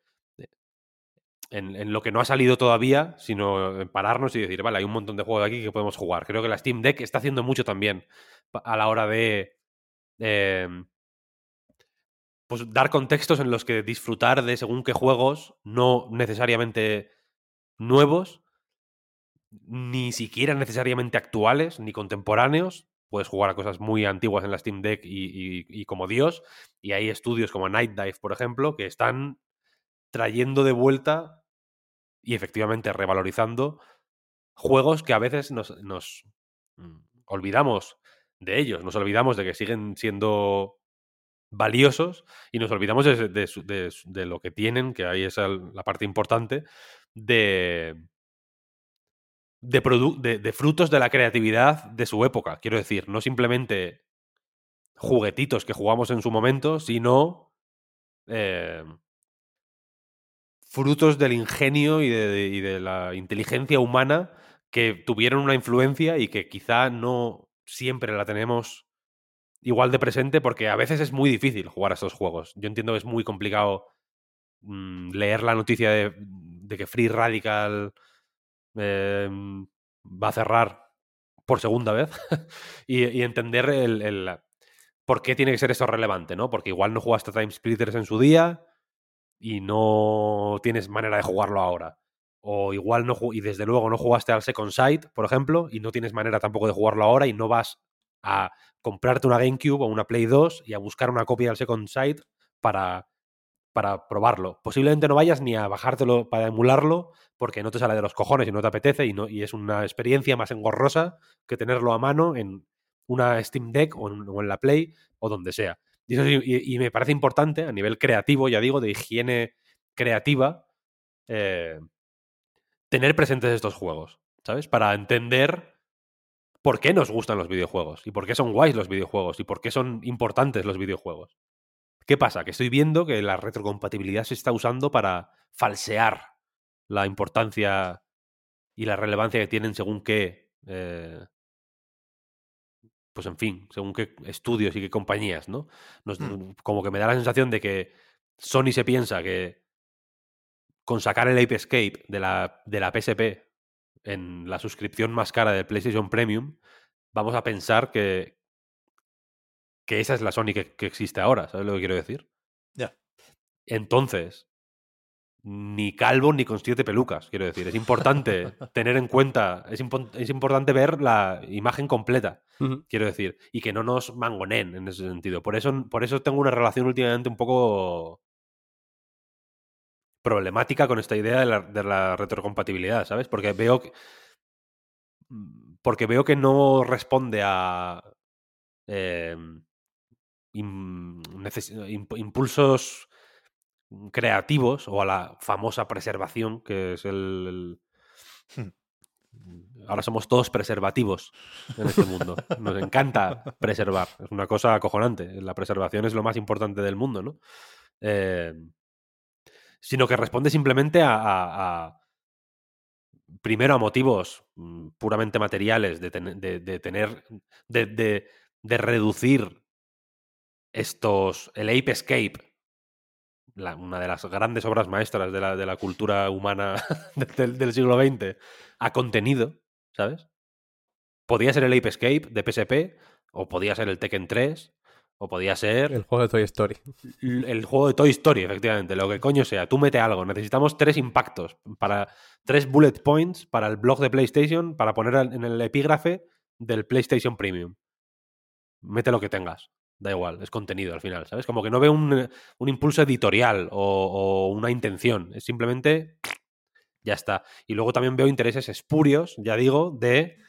eh, de, de, de, de, embor- de, mm, emborronarnos un poco la, la- la imagen que tenemos de, los videojuegos, ¿sabes? Veo, veo que son ruido al final. Y, y eso, no, y eso no me gusta. No me gusta, Sí, no me gusta ese ruido. Creo que, creo que hay. mm, Bueno, que hay formas de, de hacer lo mismo o algo muy parecido mucho mejores. ¿Sabes? Sí, sí. Estoy de acuerdo, ¿eh? Y y podemos recomendar el vídeo de Mega 64 sobre eso, sobre la forma de anunciar la vuelta de clásicos y la propia Nintendo. Seguro que tiene algo que decir con Nintendo Switch Online y su paquete de expansión, que a mí siempre me ha parecido un pelín perverso. O un poco Sí. más perverso, desde luego, que la consola Sí, virtual. Yo, ahora, que yo ahora le llamo Mario Party Plus. Solo salen, solo salen Mario's Parties. Es, es la suscripción al Mario Party. Pero eso. Hablábamos del momento tráiler de GTA 6, que quizás es el próximo hito monumental de la industria. Poco después tiene que venir el de enseñar Switch 2, ¿no? Ya no te pido que sea el mismo día, ¿eh? El momento vídeo de la Switch más tráiler de Red Dead Redemption 2, eso no, no se va a repetir, porque implosionaríamos todos y cada uno de nosotros. Pero, hostia, tengo mil, mil, mil ganas de ver ese vídeo con la sucesora. Molaría que se llamara la sucesora, la consola. Nintendo Successor. Estaría bastante bien. Sí, sí. Yo, yo la verdad es que el- con el tema de, de la, de la retrocompatibilidad. O sea, al final entiendo que sobre todo, ¿no? Lo que hablaba, lo que decía Víctor de un poco lo que te llega y lo del ruido, más allá de, de las suscripciones, que, que bueno, que eso ya será una decisión. No digo que tomen después, porque seguro que lo tienen pensadísimo ya, ¿no? Como va a ser la suscripción de, de la sucesora de la, de la Switch, pero, pero bueno, entiendo que nos pueda llegar esa sensación de ruido, pero al mismo tiempo, eh, yo entiendo que para ellos la decisión no va de eso, ¿no? Para Nintendo probablemente simple- simplemente va de que los primeros dos años, si no hay suficientes, suficientes juegos eh, first party eh, para jugar o third party, ¿no? Que sean, pues eso, con su versión eh, nativa para, para la sucesora, pues que tengan un catálogo detrás y, y, bueno, ni, ni siquiera para contentar, está claro, es, pa- es para vender, ¿no? No vamos a, a hacernos los locos ahora con eso. Pero a, a mí no me... O sea, entiendo la sensación, a mí también me, me abruma un poco lo del, lo del Plus Premium. Pero yo entiendo que no tiene por qué ser una cosa negativa en sí misma, vaya, no es, no es algo que... No creo que... Si, si me paro a pensar en cómo sería mejor la sucesora, si es con retrocompatibilidad o sin ella, yo la prefiero con ella, ¿no? ya, que- ya que nos Claro, ponemos... claro, Y creo que eso que, Claro, claro. que todos estamos, eh, estamos de acuerdo con eso, por supuesto.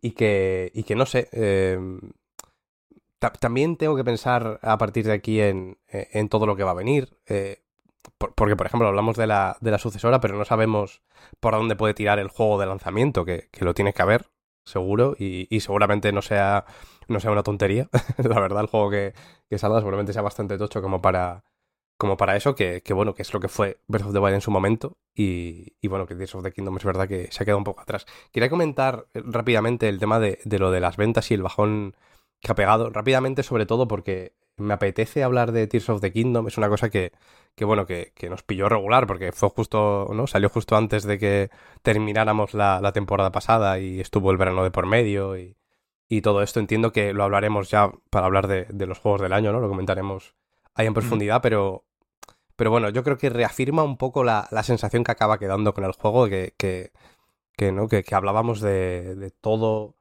lo que, lo que se iba a hablar de él también, ¿no? De Tears of the Kingdom, igual que se hizo de Breath of the Wild, que no iban a parar de salir vídeos. Y duró unos meses, pero lo de que en 2027 salga, salga otro, yo no lo tengo tan claro, la verdad, con, con Tears of the Kingdom. Entonces, eh, eh, no lo sé. O sea, no, no sé si va, se va a seguir creando ese contenido, vaya, o si va- se va a seguir, va, va a seguir teniendo esa explosión. Yo creo que no. Y que lo reafirma justo ese bajón de, de solo el, el millón de ventas, eran, ¿no, Pepe? En, en, Sí, más o menos. en el último mes. De junio a septiembre. ¿Pero qué quieres decir con lo de 2027? No sé si te sigo. No, Oscar. hablando de, de lo que hablábamos de que se iba, igual que se hablaba mucho de Breath of the Wild después de él, Ah, ¿no? vale, vale, siguen vale. saliendo cosas de él que con Tears of the Kingdom teníamos esa sensación viendo los trailers un poco, ¿no? De, madre mía, lo que se va a poder hacer con esto, va a ser- no, no, es una cosa que no se puede parar de exprimir y seguramente es verdad que, que tenga muchísimo partido que, que sacar, ¿no? Pero, pero bueno, ha tenido un, un impacto Yeah. distinto que, que ya digo que ya lo comentaremos en, más en profundidad en, en ese podcast de, de, ¿no? de, los, de los juegos del año.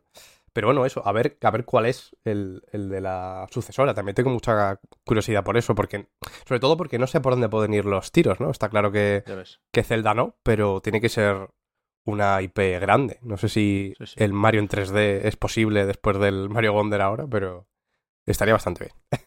O sea, uf, es que ese melón a mí me gusta demasiado abrirlo. No sé si debería. Pero primero, del Tears of the Kingdom, yo tengo la sensación, yo creo que nadie duda de que es uno de los mejores juegos del año, ¿eh? y seguramente en los. Game Awards, pensando así un poco en el imaginario colectivo, yo creo que la cosa sigue estando entre Tears of the Kingdom y Baldur's Gate 3. No, No me parecería una sorpresa mayúscula que ganara Tears of the Kingdom, quiero decir. Y, y creo que por una cuestión de azar, no, no, no, no porque eh, no nos guste Zelda, creo que estamos libres de sospecha ahí, creo que, que- que ha dado la casualidad de que nos ha decepcionado a muchos eh, de nosotros o de las personas y de los jugadores con quien hablamos, ¿no? Pero creo que en general eh, se está más a tope de lo que creemos con Tears of the Kingdom, ¿eh? Hombre, normal, porque es un pepino. Por eso, por eso, por eso, por eso, por eso. Que a lo mejor no, no nos entró lo de la construcción y lo de la mano, pero yo, yo creo que, que es peligroso generalizar con lo de hablar de decepción cuando hablamos de Tears Ujú, of the por Kingdom. supuesto, Cuidado, no, a mí no me cuesta porque lo tengo muy claro, ¿eh? en mi caso, en mi opinión. Pero, pero es complicado extrapolar. Sí, sí, para Y- mí ni y- siquiera lo es, ¿eh? Yo ni siquiera hablo de esto pensando, a mí me ha, me ha gustado muchísimo eh, Tears of the Kingdom, la verdad, pero, pero bueno, no, no deja de, ser eso, ¿no? Que, se ha desinflado mucho más rápido de lo que, de lo que podía parecer. También es verdad que, que, bueno, el año ha estado competido, aunque 2017 no fue precisamente un año, un año malo tampoco. Entonces ta- también hubo tiempo para hablar de otros juegos mientras se seguía hablando de, Breath of the Wild.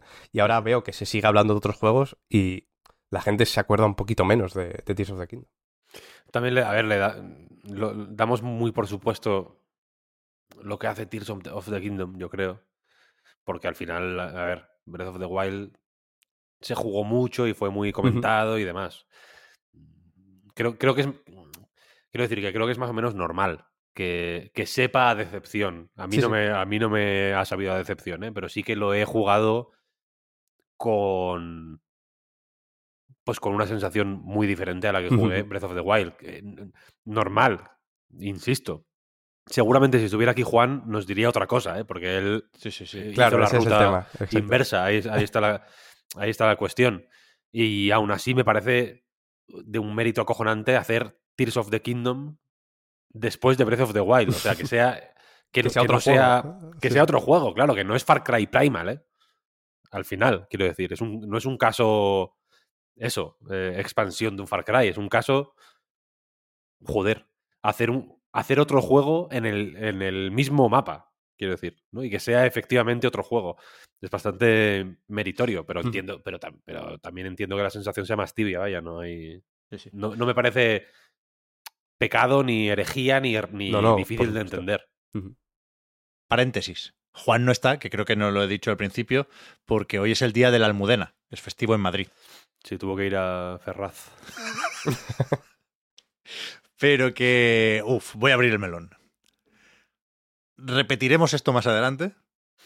Creo que hay que hacer una porra sobre el catálogo de lanzamiento de Switch 2. También hacemos una porra eh, del precio si queréis. No, no tenemos tantas excusas para hacer porras y a mí es algo que me gusta mucho, la porra de la Switch 2.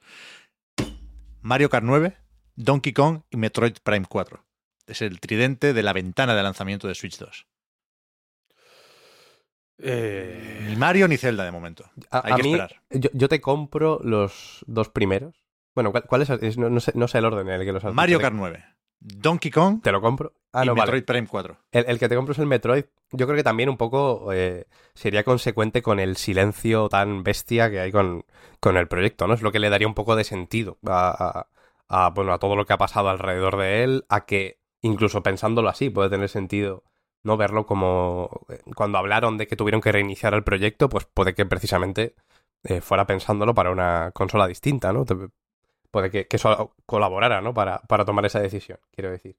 Pero el tercero me cuesta más verlo, ¿eh? El Mario Kart, Mario Kart 9 te lo compro, sí, sí. Pero es que un plataformas de Mario a mí me encantaría. O sea, yo os, quiero decir, bueno, y a, mucha gente, ¿no? Por supuesto, que, que, el siguiente, ¿no? El de lanzamiento va a ser un Mario en 3D, pero lo veo complicado habiendo salido el de 2D. Eso va con la próxima película. Claro, eso va con la próxima película. Eso es, todo hay que hilarlo de alguna manera y no le toca a, al 3D con, con, con, esto, sino con la película, estoy de acuerdo. Está claro, está claro. Metroid, Donkey y Mario Kart. Mejor catálogo de lanzamiento de la historia. Donkey Kong, ¿tú crees? Que sí, que sí, que sí, que sí. No, bien, bien. Ojalá, vaya. Está todo ahí, está todo escrito. Creo que nos falta, antes de poner un poco de música y pasar a los juegos, hablar del informe financiero de Sony, que será más rápido, pero hay un par de apuntes que yo creo que son importantes. Antes, os quería preguntar si sois fans de Mass Effect. Poquito, poquito fan. No, yo, no. Vale, vale. Es que no, no, no quería ofenderos al saltarme lo del N7 Day, pero me lo voy a saltar. Yo sí que soy fan de Mass Effect, ¿eh? me gusta muchísimo Mass Effect 1, me gusta todavía más Mass Effect 2 y me gusta mucho también, a pesar del cierre, Mass Effect 3. No me gusta tanto Andrómeda, pero me considero fan de Mass Effect. Y aún así, me da completamente igual el N7 Day, que es el día en el que se anuncian chaquetas de Mass Effect, porque no confío nada en BioWare y me parece bastante penoso el teaser y me parece muy poco ilusionante todo lo que sabemos del próximo Mass Effect. Cuidado, por culpa de Anthem y de Dragon Age, no recuerdo ni el nombre. Inquisition. Wolf, Wolf, no sé qué. No, no, ah, que están haciendo. Werewolf, sí, sí. O sea, no, no me puedo fiar de esta gente, por mucho que haya veteranos en la preproducción de Mass Effect, por mucho que me suene bien lo de traer de vuelta a Liarat Sony, que yo creo que será la protagonista del juego, que no, que no habrá editor de personajes. Pero me, no me fío. o sea, no me quiero ni hacer ilusiones, porque no tengo claro que vaya a salir. No, no tengo claro que BioWare vaya a aguantar hasta 2027. Con lo cual, me da igual el teaser. Y me da igual el N7 Day. Y, me sale fatal, porque sí me gusta mucho Mass Effect, pero no, no estoy para hostias. No estamos para hostias, me parece, la verdad. O sea, que es que se hizo esto mientras estaban los testers de Dragon Age, que despidieron hace poco manifestándose en, la puerta de las oficinas de BioWare. ¿eh? Que, cuidado, no, hay una relación directa. Pero, pero me resulta muy, muy difícil confiar en Electronic Arts en general y en BioWare en particular. Lo siento, pero. Es un caso Blizzard un poco, ¿no? BioWare, que está ya frita. Bastante peor, te diría yo no, pero bueno, en el sentido de que ya no es el estudio que, que era ¿no? cuando hizo esos juegos que, que, le dieron el prestigio. Sí, pero yo creo que, por ejemplo, Diablo 4 nunca pintó a Dragon Age. Eh, Dreadwolf o como se llame. Creo que, bueno, no sé. Que la confianza es distinta, a pesar de los jaleos y las liadas, faltaría más. ¿eh? Pero eso, que, que me lo medio salto y nos vamos al, informe financiero de Sony, que tiene una serie de números destacables, que son los de siempre. ¿eh? 46,5 millones de PlayStation 5 vendidas hasta la fecha. Son unas cuantas. Va bien la cosa. Recordad que hace dos días estábamos encerrados en casa y hace día y medio no había semiconductores. Ya, sabemos cómo arrancó la generación y aún así, pues casi 50 millones creo que es una buena cifra. En el último trimestre se vendieron 4,9 millones de PlayStation 5. Aquí podemos hacer como los profes enrollados y le subimos al 5, ¿no? Le ponemos el aprobado porque es más fácil y, además coincide con las ventas del Spider-Man. 5 millones también de unidades del juego de Insomniac en 11 días. Ese es el, dato que pone en el informe. Y aún así, siendo esto cifras muy buenas, siendo este Q2 el que eh, supone una mayor facturación en la historia de PlayStation. Hablamos aquí de, ventas, de ingresos, no de beneficios, que han subido un poco, pero son inferiores a los de hace un par o tres de años. Una vez más, eh, esto de eh, los costes que suben y que parece que hay que recortar es importante. Pero aquí hay dos cosas que hay que mirarse bien. La primera es la famosa previsión de 25 millones de consolas vendidas durante el año fiscal. Está complicado, ¿eh? Lo, tiene bastante más chungo que Switch porque de momento en esta primera mitad del año fiscal van 8,2 millones de consolas. O sea, tienen que venir unas navidades muy, muy, muy buenas para Sony para poder llegar a ese número, que sigue siendo la previsión. ¿eh? Me sorprende, supongo que su estrategia para con los inversores, pero dice Hiroki Totoki que la previsión sigue siendo esa. Que confían en el nuevo modelo, confían en rebajas y en packs, confían en Spider-Man y, esperan sí, sí. petarlo en Navidad para alcanzar esos 25 millones que, que es una barbaridad, ¿eh? Para que nos hagamos una idea. Hostia, no sé si sería eh, el récord de cualquier consola en un año fiscal, pero desde luego sería el récord para PlayStation. Para la marca de Sony, ¿no? Para cualquier PlayStation, quiero decir. Creo que está complicado, pero ahí están intentándolo. Sí, bueno, uh, yo no lo, lo, veo descabellado porque pienso en, en, la cantidad de veces que he podido leer si la PS5 no fuera un, ¿no? un bicho gigante eh, que va a ocupar medio salón y que va a pesar eh, 6 kilos, me lo compraría. La, la de veces que he leído eso. Si todo el mundo que, que, he leído decir eso se la comprara, lo mismo venden 60 millones de copias pues, en, este tiempo. Igual yo le he dado poca importancia a esto por, por las patitas o por lo que sea, ¿eh? Pero, pero es verdad que igual merece la pena confiar en lo que tiene de Slim esta nueva PlayStation 5 que no hay que llamar Slim, disculpad, pero, pero a lo mejor sí, sí, sí funciona muy bien por ahí la cosa. Igual el pack con Modern Warfare 3, a pesar de los pesares, mm, funciona como un tiro. Cuidado. Es verdad que estoy viendo aquí tablas de, de Sony. Eh, durante el mismo trimestre del año anterior se vendieron 3,3 millones de PlayStation 5. Supongo que ahí todavía había escasez. O sea, este trimestre, repito, 4,9 ¿eh? o 5 si redondeamos. La subida es evidente, pero eh, la rebaja no ha sido milagrosa. En este trimestre ha habido varias promociones muy interesantes con PlayStation 5. En parte explican eh, la subida de las ventas, no es solo una cuestión de stock y de fin de la escasez. Pero, pero eso, no, no nos hemos vuelto locos comprando PlayStation 5 porque costaran 100 euros menos o, lo que toque. ¿eh? Son muy buenos números, pero, pero es que hay que ir muy, muy arriba. Veremos, sobre todo después de Navidades, el último trimestre del año fiscal va a ser más flojillo, supongo, si no cuelan ningún bombazo por sorpresa. Pero, pero habrá que estar muy atentos a cómo quedan las ventas después de, esa campaña navideña. Pero, pero, quizás más interesante y, y no sé cómo de pesados somos también con esto. Somos pesados con casi todo, ¿eh? lo sé. Y nos queréis igual, gracias. Pero, pero es verdad que insistimos mucho con esto, pero a mí me fascina porque es uno de esos momentos raros en los que podemos ver lo que hay detrás de la cortina, ¿no? Es una industria, esta de los videojuegos, muy hermética y con mucho secretismo. Y, y, bueno, yo creo que es evidente que con PlayStation Studios algo pasa, con este famoso eh, giro hacia los juegos como servicio, que no por ello dejan de hacerse eh, juegos para un jugador y títulos tradicionales, y venimos del Spider-Man, y, ya sabemos cómo está la cosa, ¿eh? Pero, pero hostia, el, el propio Hiroki Totoki, aquí no sé si hablaba como eh, director de finanzas o como vicepresidente de Sony, o si hablaba ya como el sucesor de Jim Ryan provisional hasta que encuentren uno definitivo, pero la cuestión es que esto no lo he visto todavía, porque creo que se ha emitido en directo al presentar el informe financiero y todavía no lo han resubido. Tardan unas tres horitas, pero lo podremos ver. Pero hay una transcripción en Video Game Chronicles, por ejemplo, en la que eh, reconoce Totoki que las cosas no van como se esperaban con el desarrollo de esos juegos como servicio. Voy a intentar hacer que esto sea más o menos riguroso y aún así no por ello pesado. Eh, se habla desde hace tiempo de 12 juegos como servicio de, de PlayStation o, o, 12 franquicias, porque dos entregas de una misma franquicia que sean juegos como servicio no contarían como dos, contarían como uno, tal y como lo planteaba Sony. ¿eh?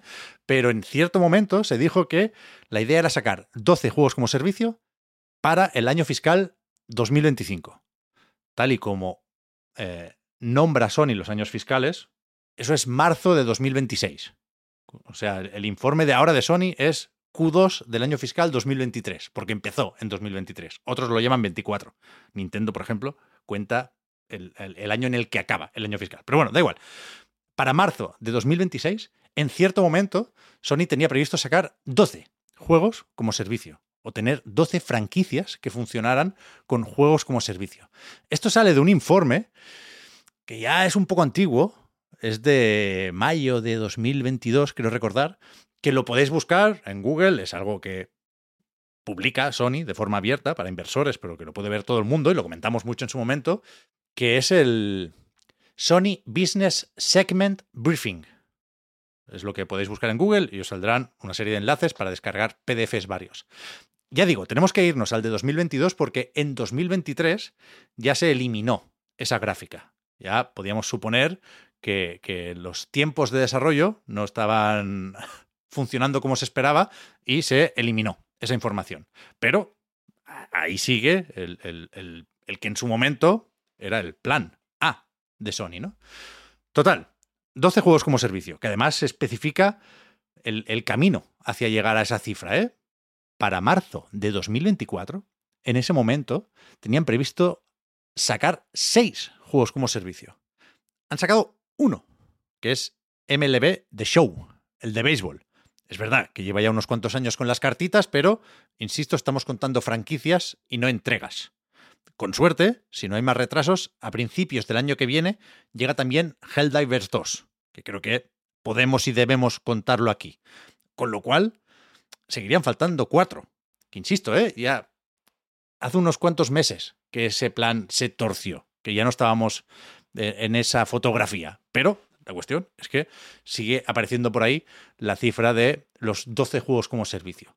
Y digo esto ahora porque al presentar este informe, Hiroki Totoki, una vez más, reconocía que de esos 12 títulos, 6 siguen previstos para el año fiscal o, saldrán antes de que acabe el año fiscal 25, es decir, antes de marzo de 2026.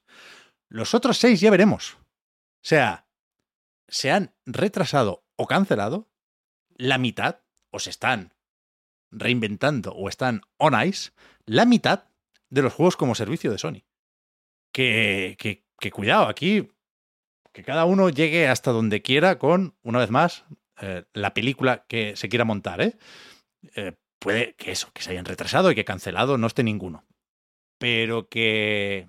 No sé si esto es un volantazo no se ha hablado ¿no? estos días también de dar un poco marcha atrás con esa apuesta mm, por los juegos como servicio, eh, la situación de Bungie después de los despidos y esos retrasos eh, puede que cambie un poco la manera de supervisar los desarrollos en PlayStation Studios, pero en cualquier caso, lo que sí hay es para los próximos dos años seis huecos en el calendario.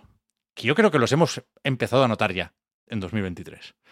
Y, aunque se recoja un poco de cable con esa apuesta por los juegos como servicio, aunque eh, a Naughty Dog le hayan dicho, mira, paramos de momento el multijugador, ponte con la parte 3 de The Last of Us o con la nueva IP o con lo que toque y, aquí no pasa nada, vaya, faltaría más, no... Bueno, hay que entender que, que, este tipo de imprevistos pueden suceder cuando hablamos de algo tan complicado y tan cambiante como el desarrollo de videojuegos, por supuesto. Pero como poco van a quedar seis huecos por ahí, que yo creo que es difícil llenar, ¿eh? O sea, seis huecos se notan en un calendario de lanzamientos, ¿eh? Os lo aseguro. Y el otro día intentaban hypear desde PlayStation diciendo que 2023 ha sido un año fenomenal y que espérate, agárralo bien, que viene 2024 con Final Fantasy VII Rebirth, bien, Tekken 8, el. Bien, bien. Bueno, el Prince. Bien, bien. El Prince of Persia, The Lost Crown. Y. Hostia, no sé cuál más decían. El Pacific Drive. Que pobrecillo no tiene culpa de nada, pero no pertenece a, esa lista, a ese post en el blog de PlayStation. Y Concord, que pudimos comprobar que nadie recuerda ya cuál es. El del salpicadero de la nave espacial, una De la hamburguesa. hamburguesa, ¿no? Del PlayStation Oh. Showcase, efectivamente. El de la hamburguesa hiperrealista. Que ponen ese y no otro porque ese se anunció para el 2024. ¿eh? Fair Games, por ejemplo, no tiene fecha. No sabemos qué pasa con el próximo juego de Jet Raymond.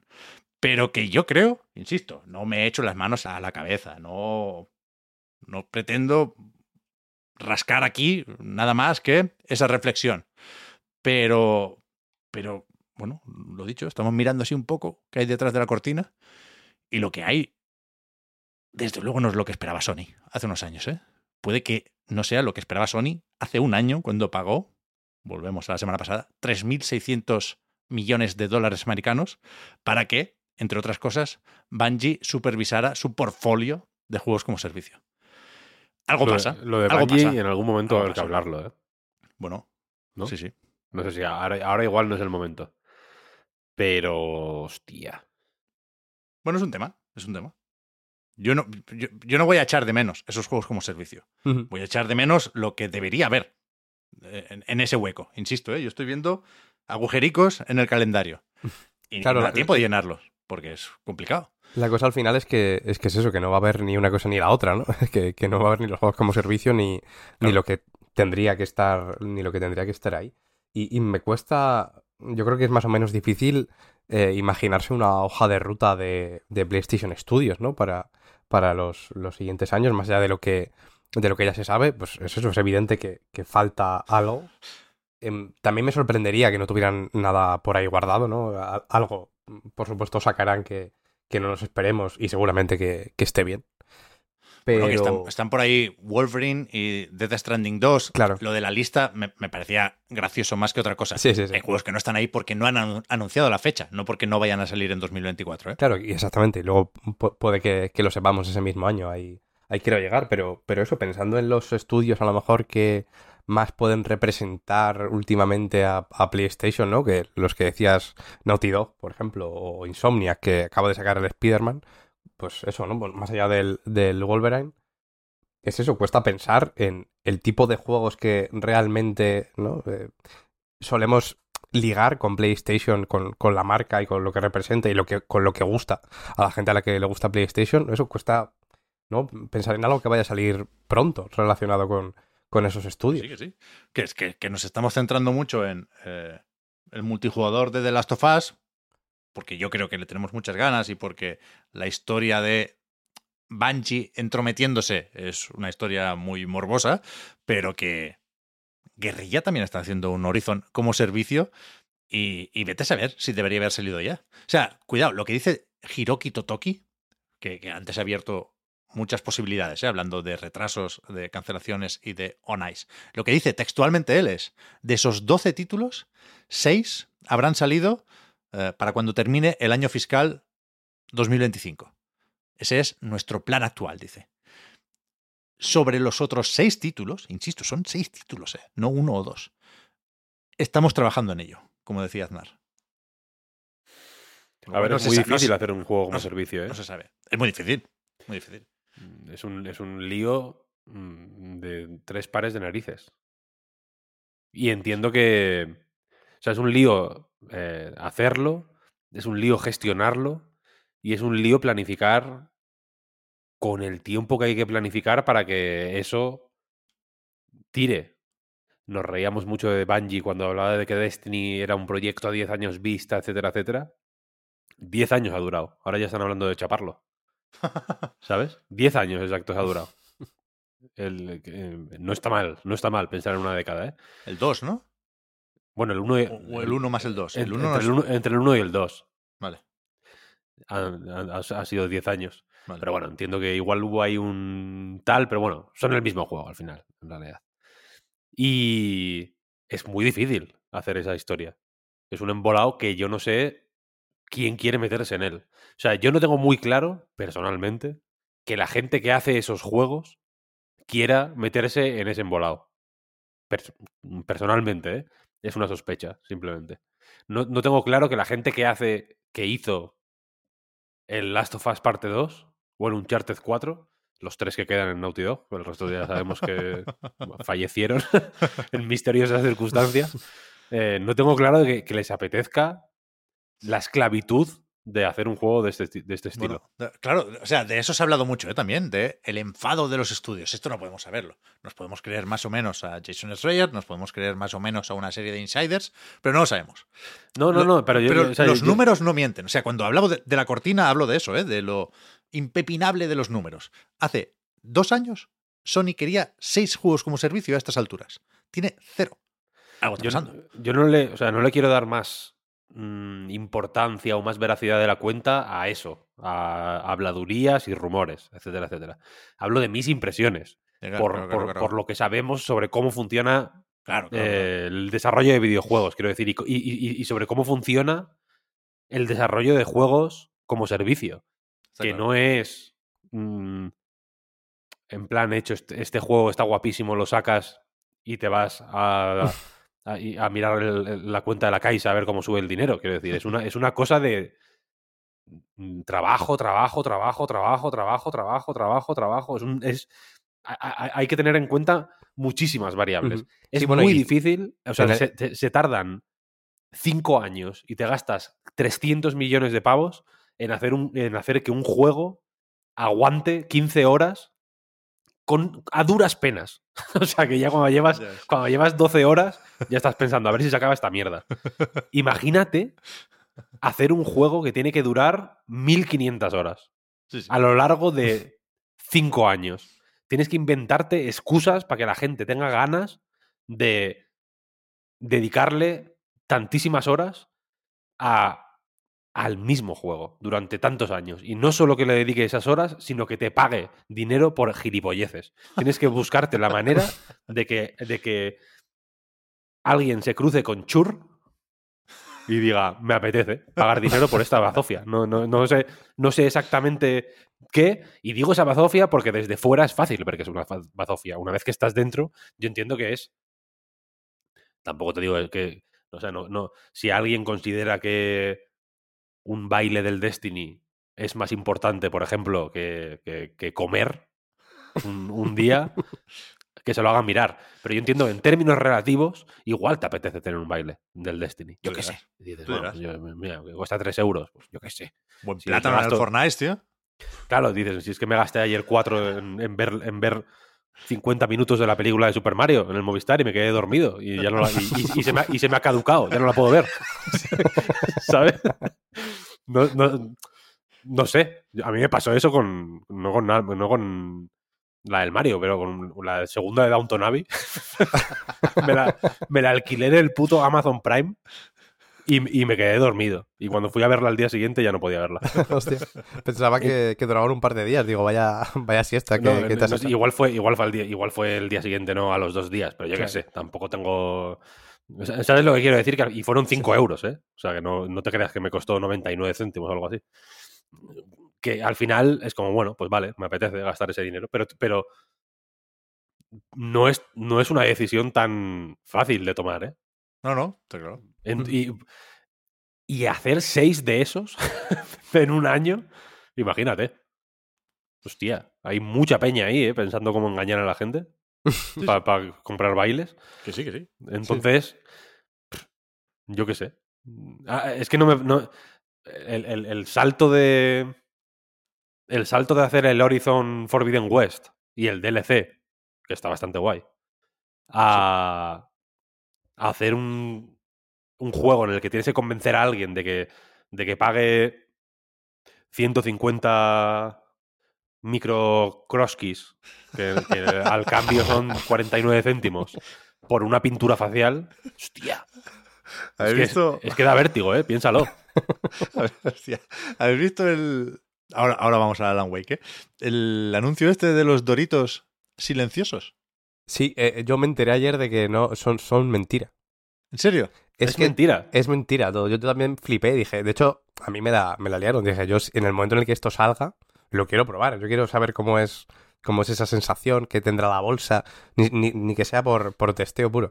Luego resulta que era en realidad como un. Pues era parte de una campaña de Doritos, porque han sacado un software de como de cancelación de ruido. O sea, es, Hostia, es un giro que, que me ha dejado roto completamente. Publici- Publicidad engañosa de manual. Yo, yo pensaba ya en el vídeo de ir a comer doritos a una cámara anecoica y, ¿sabes? Y a, medir el volumen. Pero eso, estamos perdiendo la cabeza con el marketing. No quería ir por ahí, perdón. Es que el otro día encendí la tele y creo que en Movistar justamente me salía arriba un banner con una, o sea, un dorito colocado en una oreja. Y parecía el. ¿Cómo es esto en, el mundo de Horizon? Un, foco, ¿es? Ah, sí. sí, Bueno, pensé en el Horizon. Y, ahora, al, al, recordar esto, que existe un Horizon como servicio, eh, me ha venido a la cabeza que, que, lo hemos visto, que se filtró. O sea, el, el, ejercicio este de recordar cosas que teníamos olvidadas, lo podemos hacer aquí. Es que ¿quién quiere ese Horizon? Y es Horizon, ¿eh? es una franquicia consolidada que vende millones y que en general gusta mucho. Y, y, y aún así te, te, filtran un cacho del free to play que no estaba terminado, que no era algo que debiéramos ver, lo que quieras. Pero es que no apetece, o sea, a duras penas, lo que tú dices, Víctor, a duras penas apetece uno. Y, y hemos caído la mayoría en uno que otro, ¿eh? Pero imagínate, 12 o 6. Es que pero es que ¿dónde vais? Es que no.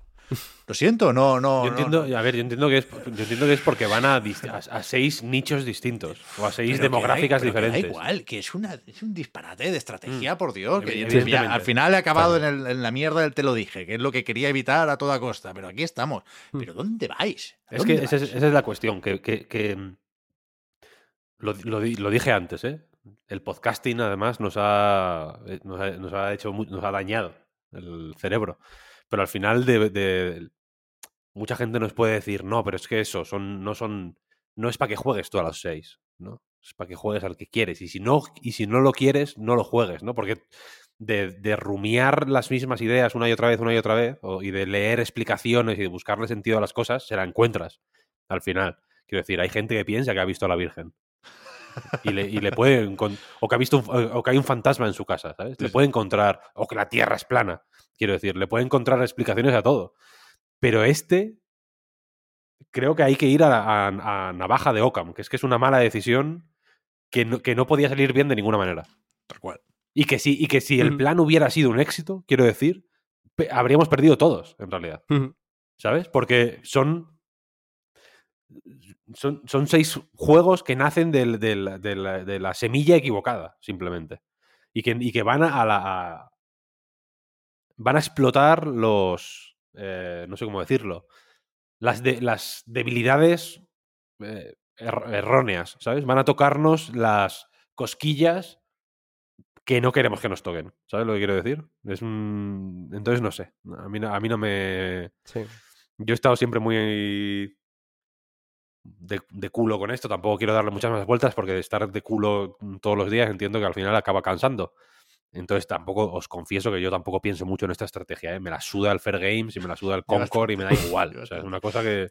No, a mí también, pero es que es eso que lo enfocamos de forma equivocada, Víctor, y deberíamos haber aprendido ya. No se trata de que yo quiera jugar a estos juegos. Se trata de que Naughty Dog está haciendo esto y no otra cosa. Claro, claro, claro. Sí está haciendo otras cosas, pero deja de hacer unas cuantas eh, por esto. Y, eh, si esto sale mal, se traduce en despidos y se. ¿No? Están conectadas las cosas. Y al final, o sea, han logrado lo que parecía imposible. Que es que. Eh, Naughty Dog, la punta de lanza de PlayStation Studios, sea como camilla. Que le cancelan el Scalebound y, y se tira 80 años sin sacar un juego y se acaba pirando. Es que no, no. no yo no lo entiendo. Yo no lo entiendo. Es forzada la comparación, ¿eh? Pero, pero eso, que, va a haber seguramente un espacio de tiempo grande sin juegos de Naughty Dog. ¿Se puede permitir esto PlayStation 5? Parece que sí, ¿eh? Por las ventas. Es duro para muchos jugadores. Yo creo que también. Yo creo que también. Pero tienes el Hogwarts Legacy, Pep, si lo quieres. Bueno, desde luego. Da un tiento, cómpratelo, venga. Y el Pragmata, si no me quejo, no. O sea, es difícil quejarse, ¿eh? Pero... es muy fácil, es extremadamente fácil. Si quieres lo hago durante cinco horas más. No, bueno, a mí no me cuesta, pero quiero decir que hay, por supuesto, muchos motivos justo ahora para no quejarse. Pero, pero hay, hay cosas que no se entienden y que no funcionan y que también se tienen que poder comentar. Mm. Y que venimos del showcase. Es que ha empeorado el showcase esta semana, por cierto. Porque se ha cancelado el Revenant Hill, que era uno de los pocos juegos buenos que vimos ese día, con lo cual baja la nota. Revisión un 2.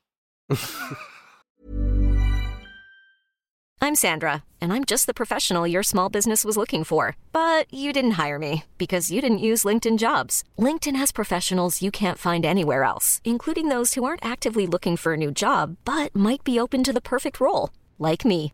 In a given month, over 70% of LinkedIn users don't visit other leading job sites. So if you're not looking on LinkedIn, you'll miss out on great candidates like Sandra.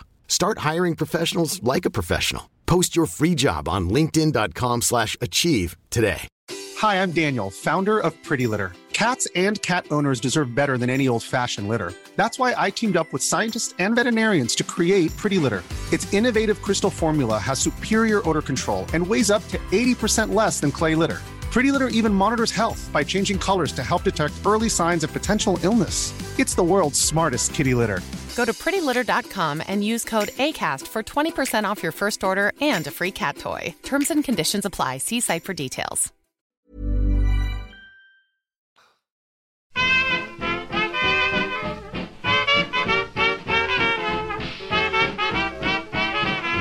Una vez más, ¿eh? nos, nos lo sabemos esto de memoria. La parte en la que comentamos a qué estamos jugando no- nos, nos hace olvidar cualquier preocupación. Porque Sí, sí. ¿Tú por dónde vas del, pase de batalla del Alan Wake? estoy ahora a punto de conseguir la, la linterna dorada. Hostia, buenísimo. Es que aquí no hemos hablado tampoco de Silent Hill Ascension. No, eso no vamos. Esto está. Baneado. Pero. Ya, ya, no, no. Baneadísimo. Pero es un tema, ¿eh? Es- no, desde luego es un tema, vaya. No, no son dos, es uno. Un buen tema, ¿eh? ¿Sabéis que puede salir? O sea, que. Sabéis que hay un pase de batalla ahí también, ¿no? De temporada. En una serie interactiva. Sí, claro, claro, claro. O sea, eso os ha llegado, Sí, ¿no? Vale, vale. Sí, sí. Aunque no lo hayáis visto en primera persona, se viralizó un poco el, el hecho absurdo de, de esto, ¿no? Hasta qué punto ha degenerado la, la idea de los juegos como servicio. Pero que, que la genialidad, lo que a mí me hace reír por no llorar, es que en ese pase de batalla hay ropa para tu avatar de Silent Hill Ascension. Insisto, no es un juego, es una serie interactiva. Pero tú tienes un muñeco que te puedes vestir. ¿Por qué? Porque una de las cosas que, que te pueden tocar, es una suerte de rifa, y si pagas tienes más posibilidades de que te toque, es salir en la serie como, como secundario, o sea, como de fondo. Entonces, que te pille eso con unos pantalones guapos. Hombre, imagínate. Claro, pero el, tipo de, de- de ropa que te puedes poner ahí es como pues una sudadera, un traje, ¿no? Es como Sí. de vestir o todo es enfocado a, yo qué sé, una pirámide gigante en la espalda, ¿no? No, no, no, no, es ropa de calle. Ropa de Porque calle. tú tienes, o sea, en el primer episodio, que es el que he visto yo, eh, los cameos del, del público, digamos, son detectives, que no hablan ni nada, están Mm. como de fondo, pero, pero en, en principio es seria la cosa. Puedes elegir si llevas capucha o no, pero, pero, pero es ropa de calle. Eso me parece eh, uno de los posibles retratos de la industria en 2023. Hay otros, por suerte, hay otros muchos. Empezamos con Alan Wake 2 o, o te apetece más cambiar de tono con el Like a Dragon, Víctor. Eh, mm, lo que tú me digas.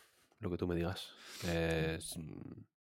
Lo- de verdad, lo que tú me digas. Los dos me parecen interesantes por motivos distintos. De hecho, mira, si quieres, voy a hablar de Like a Dragon un poco. Ole, perfecto, iba a votar eso. Me lanzo, me lanzo. Porque no quiero decir mucho tampoco, porque no hay mucho que decir. Esto es un juego mm, que se presenta como menor que, que, que yo, que el, propio Ryuga Gotoku Studio ha dicho que es un juego menor. Y no solo eso, sino que ha dicho que, que lo hicieron en seis meses y que, y que era un DLC. Es que la. la- lo- y lo- y quiero, que, quiero que se entienda que lo estoy diciendo como algo positivo en todo momento.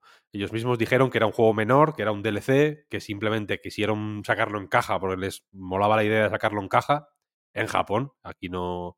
Hoy solo juegos digitales. Hoy no, hoy juegos. Hoy no vamos a hablar de juegos con caja. Eh, aquí sale en digital únicamente. Pero eh, eso, básicamente en una entrevista reciente dijeron que, bueno, claro, sacarlo en caja siendo un DLC, pues mm, les rayaba un poco. Entonces tuvieron que meterle cosas y al final acabaron haciendo un juego. Le dedicaron seis meses y ya está. Y se nota que es un juego hecho en seis meses. ¿eh? Es una historieta del. Es una historieta dentro del mundo de Yakuza bastante más breve que las. que, pues, que las historias que suelen contar los Yakuza. Con algún truco que otro bajo la manga para durar como un juego entero, digamos. Pero que. En fin, Mm, se nota que es una cosa menor, quiero decir, es una cosa para fans y es, y es una oportunidad que...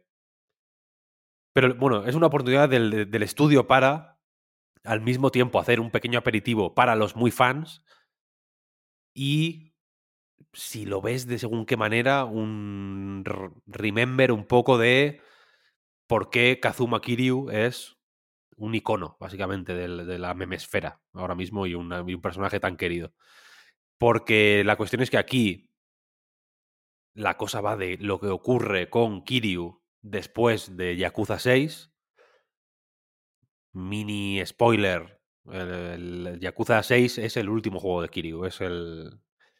Bueno, mini spoiler, esto se sabe, ¿no? Al final, el Yakuza Laika Dragon, que es el Yakuza 7, técnicamente, estrena nuevo protagonista, Ichiban Kasuga.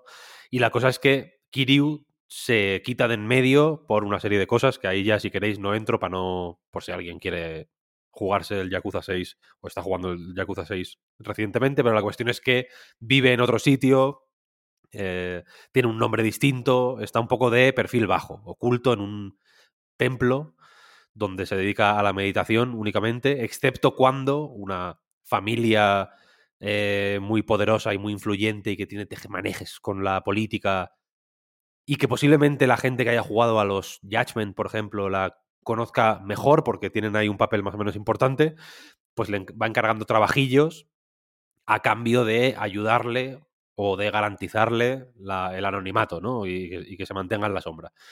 Y la cuestión es que, básicamente, eh, pues Kiryu en un trabajo en concreto, la cosa se tuerce, sale mal, mm, todo el mundo eh, va aparentemente detrás de él buscándole para sus, eh, cada uno con sus, con sus motivos, quiero decir, pero para aprovecharse de las legendarias habilidades de el dragón de Dojima y eh, el juego, ah, aunque se Creo que en cierto momento se dijo que había dos escenarios, Yokohama y Sotenbori, que es el uno que, que salía también en Yakuza 2 y tal.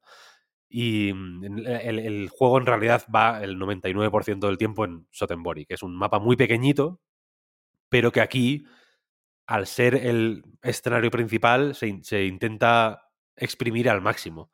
Mola bastante, es un mapa, ya digo, muy pequeñito y que en realidad pues son cuatro calles, como quien dice, entonces das vueltas de un lado para otro todo el rato, pero ahí se desarrolla esta historia que pues tiene un tono un poco más oscurete y un poco más bueno, no sé si decir serio, pero sí más truculento que los que el que el de Laika Dragon, por ejemplo, que es un poco más de coña, o lo que parece que va, que va a ser eh, Infinite Wealth, que pues en fin, con el escenario de Hawái y demás, como que tiene más.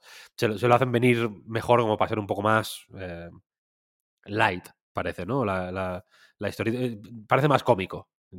Que parece que continúa con, la tendencia cómica de, la, de Laika Dragon. Y aquí la cuestión es que la historia no tiene muchísimo, en realidad. Durante la mayor parte del tiempo es tu relación con una mujer que mm, controla barra cuida a los vagabundos de Sotenbori, que los tiene, pues bueno, a cambio de que le den información, los protege. Tú eres un poco el brazo ejecutor de esa protección, ¿no? Ayudándoles y también defendiéndoles de matones que les amenazan y tal y cual. Y la relación de Kiryu con estas, con dos familias rivales que le buscan por diversos motivos. Mientras él intenta mantener, insisto, su nueva identidad, porque lo que él quiere es no ser nunca más ese, ese yakuza que fue en, cierto momento para proteger a, los niños de un orfanato, que, si, habéis jugado a Yakuza 6 ya sabéis a lo que me refiero. Y la cosa es que durante mucho tiempo, mm, luego en el tramo final, la cosa ya se pone más, bastante más seria y se ve más claramente cómo va a hacer de puente con lo que va a ocurrir en Infinite Wealth. Aquí también el reclamo es un poco la demo de Infinite Wealth. Ahora, si queréis, también digo un par de cositas sobre eso. Y, y la cuestión es que durante el, el resto del juego hay algunas cosas un poco patilleras. Por ejemplo, mucho del contenido secundario, en plan el Coliseo, que en condiciones normales sería estrictamente contenido secundario, quiero decir. mm, Que, que igual puedes hacer o no, o, o, por ejemplo, toda la red, Akame se llama la- el personaje este, la chica esta que te... Con, con la que trabajas para proteger a los vagabundos de, de Sotenbori, sería contenido estrictamente opcional, pero aquí para engordar el juego de una manera descaradísima, eh, en ciertos momentos pues te dicen en plan, lleva la red de Akame al nivel 10, por ejemplo. Entonces tienes que hacer misiones secundarias y encarguitos de estos de que son básicamente llevarles ítems a, a- a distintos NPCs que hay por, por el barrio, vaya, eh, hasta que llegues al nivel 10. Y, a- y- y luego y también te piden como requisito alcanzar nivel oro en el Coliseo, por ejemplo. Y entonces tienes que interactuar con el contenido secundario o que en otras circunstancias sería opcional de una manera, ya digo, un poco patillera. ¿Qué pasa? Que esta gente tiene muy buena mano haciendo las misiones secundarias, por ejemplo. Son bastante guays. Son muy divertidas, son sorprendentemente... mm, Están sorprendentemente bien escritas, quiero decir. Tienen una buena mano narrativa que a veces... Que, que- sorprende sobre todo porque los, los eh, juegos de la serie Yakuza, sobre todo en estas misiones secundarias, que insisto que aún así suelen estar entre lo mejor o lo más memorable porque es cuando se ponen más locos, los señores estos, los Yakuzas con pañal, Michael Jackson, ¿no? La, la- las misiones secundarias de los Yakuza, que suelen ser como una cosa que, que se comenta porque son muy, muy locas, eh, a veces recuerdan más a un juego de RPG Maker que a un mundo abierto super, de, de triple A, quiero decir, ¿sabes? Porque ahí no hay voces, por ejemplo, no hay las cinemáticas de la misión de la misión principal, que aquí son exquisitas, como son como en todos los Yakuza, con un- tienen una, una em, sensibilidad cinematográfica alucinante. Cualquiera que haya jugado un Yakuza seguramente lo, lo, lo sepa, pero en, la- en el contenido opcional no. En el contenido opcional son muñecotes de. de son N- NPCs de, de JRPG de la Play 2, que es donde nació la serie Yakuza, quiero decir. Entonces, pare- a- a- ahí se ve más. Ahí se ve, se, se ve por, por qué hacen los juegos tan rápido, quiero decir. Porque, porque hay un- una parte muy grande del contenido de estos juegos que tiene unas prioridades muy concretas y que, y- que las tienen muy claras. Hay que hacer movidas y hay que hacerlas rápido. Y hay que, y hay que eh, y, si, en, si una situación se puede resolver de tres maneras, las tres llevan al mismo resultado, pero una es claramente más fácil de ejecutar que las otras, siempre van a la más fácil.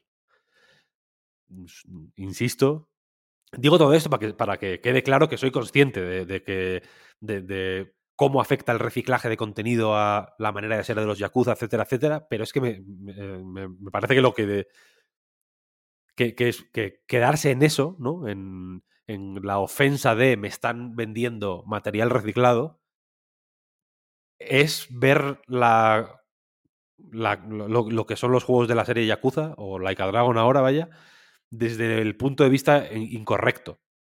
Porque lo que te están vendiendo es historias divertidísimas, súper bien planteadas, y que en este caso, en el caso de eh, Gaiden, a veces tiene un nivel de inteligencia muy guay, porque juega mucho, ya digo, a el homenaje a Kiryu. ¿Qué pasa? Que para hacer este homenaje tira mucho de material reciclado. Y, por ejemplo, tira mucho de material reciclado de, de Kiwami y Kiwami 2. Hay muchos guiños a... Sí. Porque son los juegos que es... O sea, Yakuza 6, Yakuza Kiwami y Yakuza Kiwami 2 da la sensación de que puedes mm, copiar y pegar los archivos, ¿no? Los modelos 3D y funcionan, ¿sabes? Entonces hay mucha referencia a esos juegos a- y a todos los juegos de la serie Yakuza, pero las referencias más directas o más explícitas o más o que, o que toman más forma material, en forma de personajes directamente cogidos de esos juegos, son de, son de Kiwami Kiwami 2 y, de Yakuza 6 también. Eh, y hacen, y hacen cosas narrativamente muy interesantes. Para al mismo tiempo, ya digo, resumir y homenajear a, la- lo, a lo que ha pasado en la serie hasta, hasta este momento, ¿no? Y, y por qué.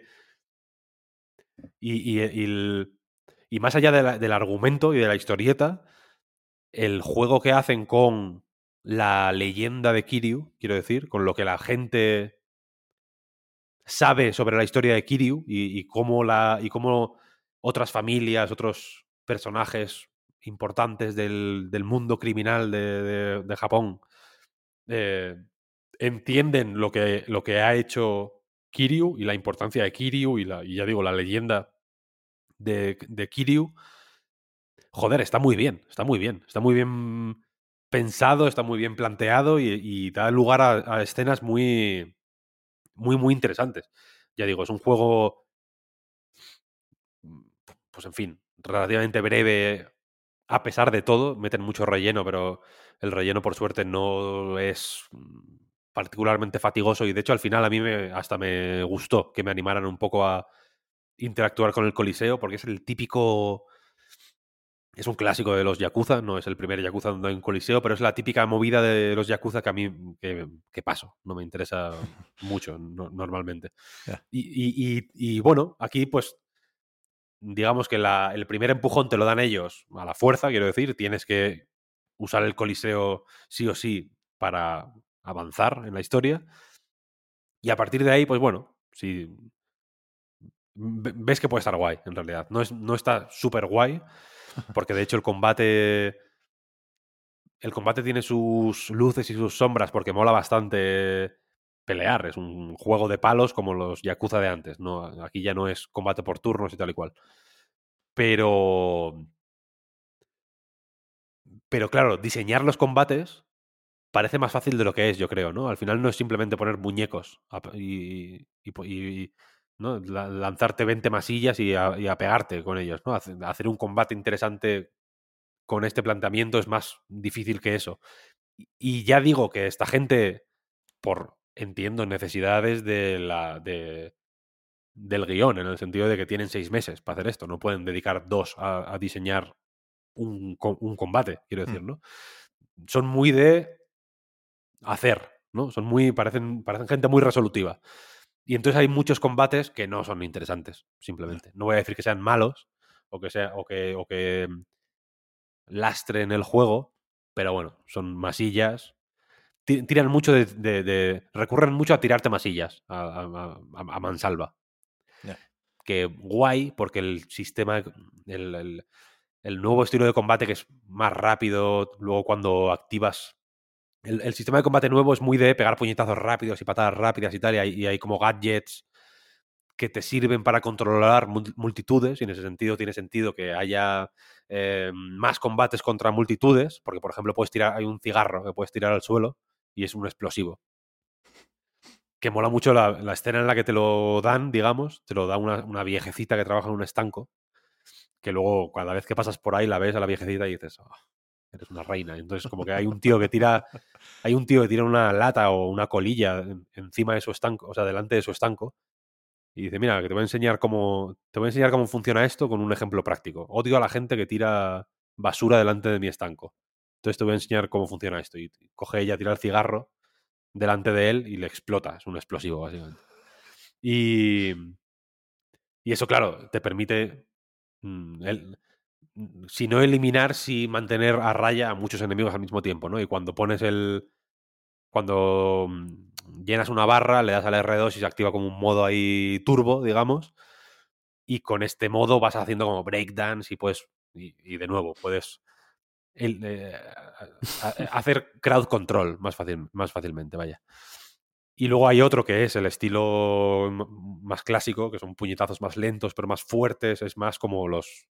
Como la forma de luchar de, de Kiryu tradici- tradicional, ¿no? Y está guay. Es un. Es, un- es, es- es una forma de jugar que la verdad es que mola.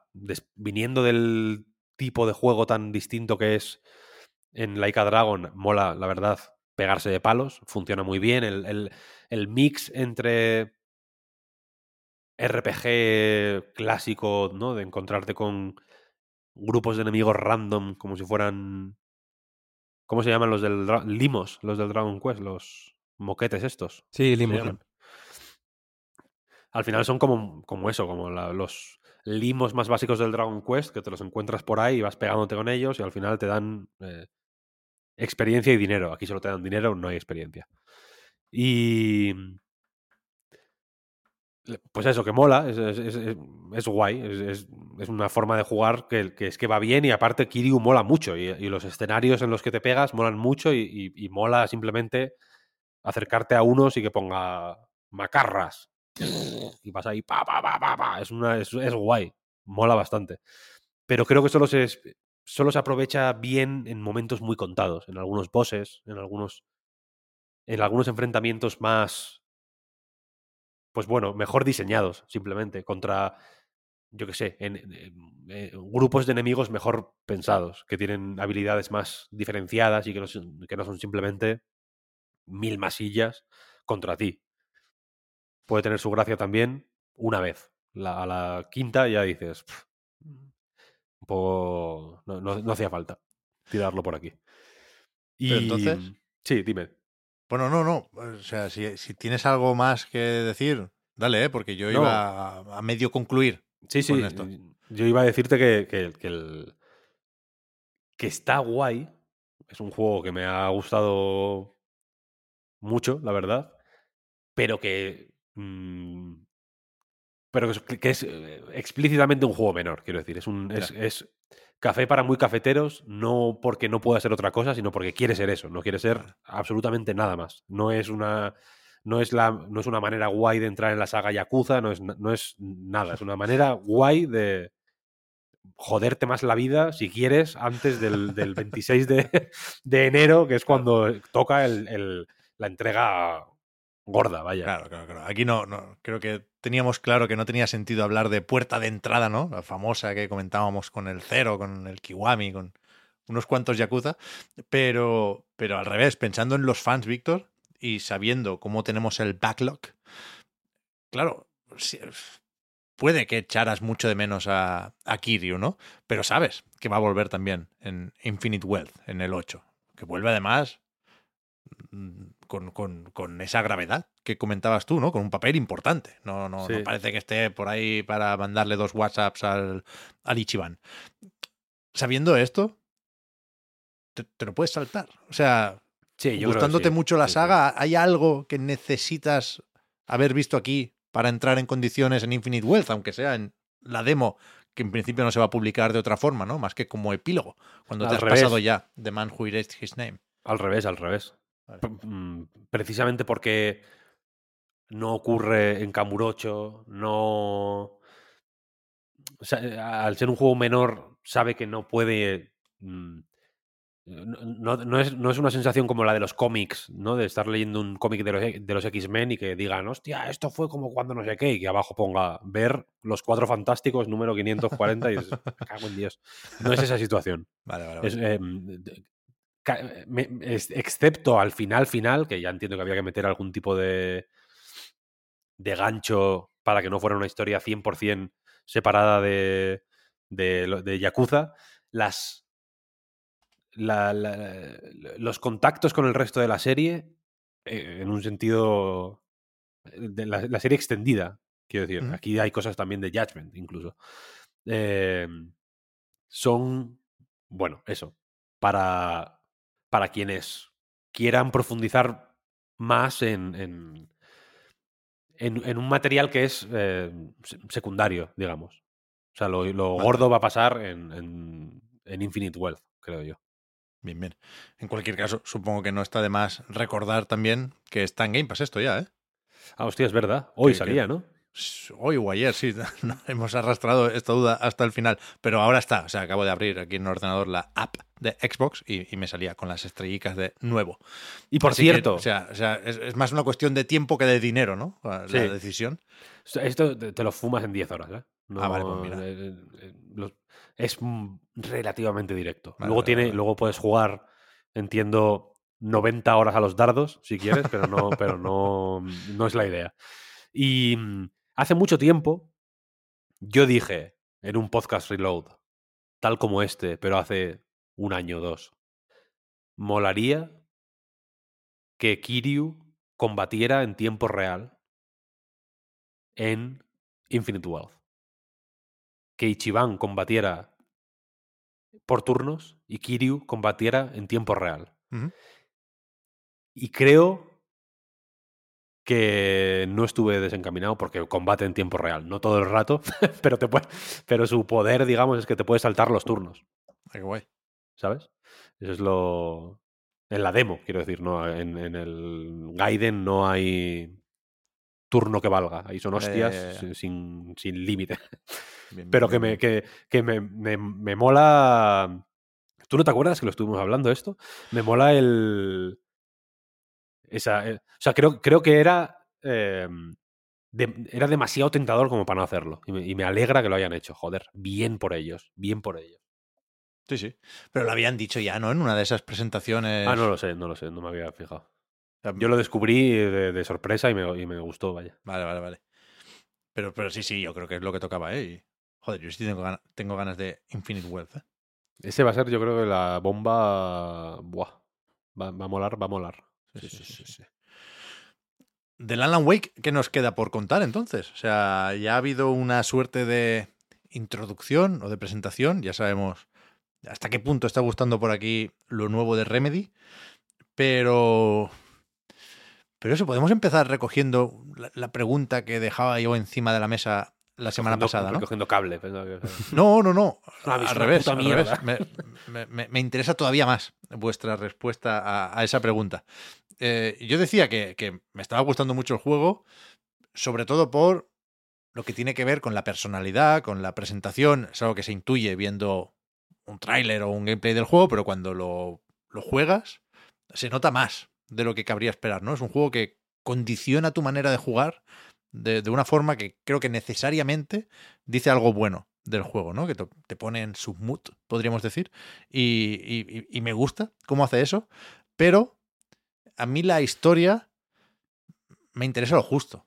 Es decir, creo que recuerdo más o menos lo que pasó en Alan Wake. Esto es una continuación directa que juega muy bien con el tiempo que hemos tenido que esperar, ¿no? Hasta llegar a esta secuela. Por supuesto, se mete control de por medio. Hay una cosa interesante aquí, que es que eh, Alan Wake ahora lo edita Epic, Control lo editó 505 Games, pero las franquicias son ambas de, de Remedy. La, IP, la propiedad intelectual, con lo cual el universo de Remedy cruza mm, Control y Alan Wake de una forma que no es anecdótica, vaya, no son guiños, no son referencias, son el mismo universo y fenómenos que- que se estudian desde las dos sagas, ¿no? Y, y luego vendrá Control 2 y Quantum Break se ha tenido que quedar fuera porque es de Microsoft, pero, pero vaya, que, que- es importante lo que sucede en Control y hay referencias a Control. tiene mucha importancia el Federal Bureau of Control también en Alan Wake 2 me gusta que sea un universo y que, que- que jueguen un poco a, a eso, a hacer las cosas lo bastante complejas como para que tengas que repasar algún vídeo en YouTube. Yo lo he hecho también estos días y muy a gusto. Pero me interesa bastante más el envoltorio que el fondo.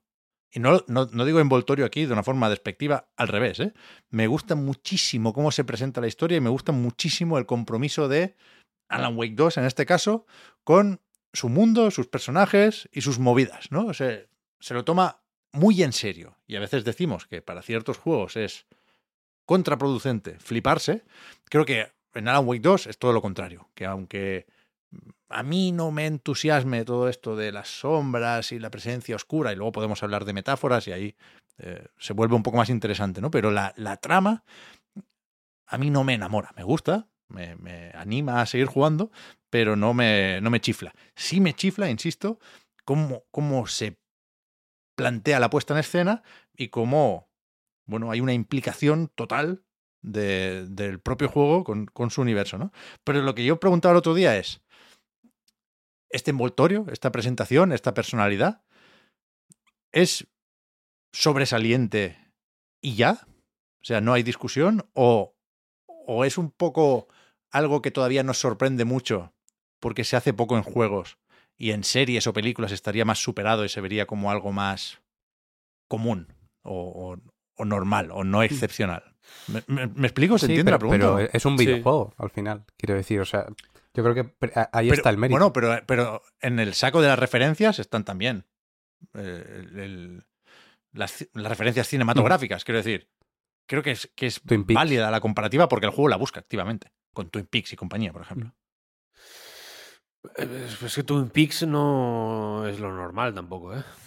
O sea, quiero Ya decir sé, que, es como, es que en cine se hace tal. Mm, Películas de mierda se hacen constantemente. O sea, quiero decir que no es que digas, joder, es que en el cine es una, es una cornucopia de ideas novedosas y de, y de maravillas, ¿sabes? O sea, a, a mí esto me parece. Me parece tocho. mm, eh, De, de- de manera legítima. Y, Sí, ¿no? A mí también, ¿eh? A mí también. Y, o sea, y- y sin, y, sin, y sin requerir de que. Bueno, de que pensemos ahí en plan, bueno, si fuera una película, igual tal, porque es que de verdad que no es tan común en las películas tampoco, ¿no? Y, y, es muy. Y es muy videojuego, quiero decir. Por ejemplo, tú decías que Quantum Break se queda fuera porque es de Microsoft. Efectivamente se queda fuera. Hay, hay guiños a Quantum Break Sí. en algún personaje y demás, pero lo, lo- a mí me, me- me gusta mucho. A mí Quantum Break no me gustó nada. Y en parte no me gustó porque la parte de imagen real y el juego eran dos entidades separadas completamente. Era juégate una pantalla y mírate este episodio de esta serie. Una propuesta arriesgada, vamos a decirlo, que yo creo que no le salió bien. Y eh, aquí creo que mm, desarrollan esa idea de, us- de- de mezclar videojuego e imagen real de una manera alucinante, por ejemplo. Me parece que está muy, muy, muy, muy bien. eh, muy bien planteado y muy bien ejecutado. Posiblemente no se podría hacer o no se podría haber hecho igual de bien hace, no sé cuándo, de cuándo es el Quantum Break, pero ya tiene sus años, ¿no? Seguramente hace falta un nivel de fidelidad visual en la parte 3D que en ese momento no era posible, quiero decir. Aquí los, algunos saltos que hay entre imagen real y, y, y juego, a mí me han dejado con el culo Sí. torcido, os lo confieso Sí. Sí, creo que, los usan bien y que y que bueno, y que en realidad, yo qué sé, lo que tiene de Max Payne también, por ejemplo, sin poder utilizar el nombre de Max Payne, me parece guay porque creo que, mm, creo que re- creo que refuerza la mm, importancia hablando de retomando un tema que has sacado tú que tiene la metáfora frente al argumento, simple y llanamente. Quiero decir, mm, porque de nuevo podemos, podemos mm, pensar en, en Twin Peaks, si quieres, para compararlo con, con Alan Wake 2. Y en Twin Peaks el argumento, pues igual tampoco te da para... O sea, si tienes que depender solo del argumento, igual no, igual no pasas del capítulo 3, ¿eh? Ya. Entonces, que, que la, que, que la peripecia de, ah, pues ahora Alan va a no sé dónde, ¿no? Y la otra va, no sé, a- no sé va al diner a hablar con no sé quién, y va a la...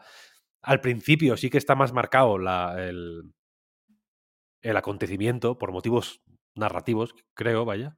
Pero, pero en cuanto entra Alan Wake en escena, yo creo que es- todo eso se desmonta. Y, tienes, y tienes necesariamente que, que, que pensar en la importancia de la, de la metáfora. No, quiero, no me refiero a que Alan Wake 2 sea una metáfora de, yo qué sé, la, soledad o lo que sea, sino de cómo utiliza sus imágenes y sus mecánicas y sus escenas, etc- etcétera, etcétera, para, para transmitir algo que va más allá de eso, eh, la aventurilla de, ah, pues Alan Wake se encon- encontró una llave y abrió una puerta y tal, tal, tal, ¿sabes? Hay que pensar más allá de las puertas que abres con las llaves que encuentras, ¿sabes? No, no sé si me explico. Ujú. Sí, sí, sí, Y- sí. porque la historia va de eso al final, ¿no? La historia va de un escritor que eh, utiliza la, la escritura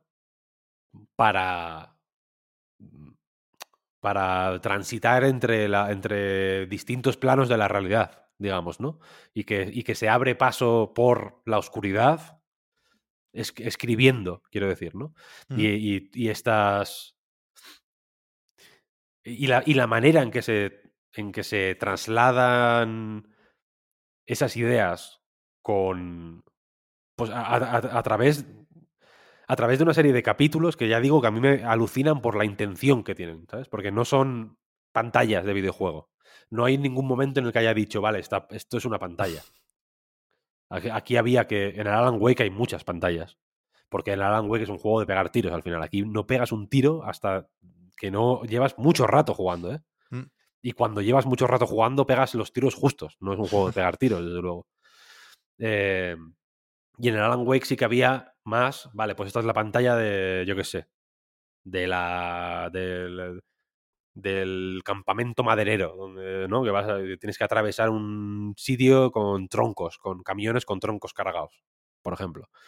Aquí, aquí cada capítulo le veo una intención, ¿sabes? Creo que, que, Ujú. se- que tiene una- un análisis potencial eh, independientemente del resto, ¿no? Y, y también en conexión con el resto, evidentemente. Y eso me parece alucinante. Y lo hace tomándose en serio lo justo. No, no, no pasa nada si...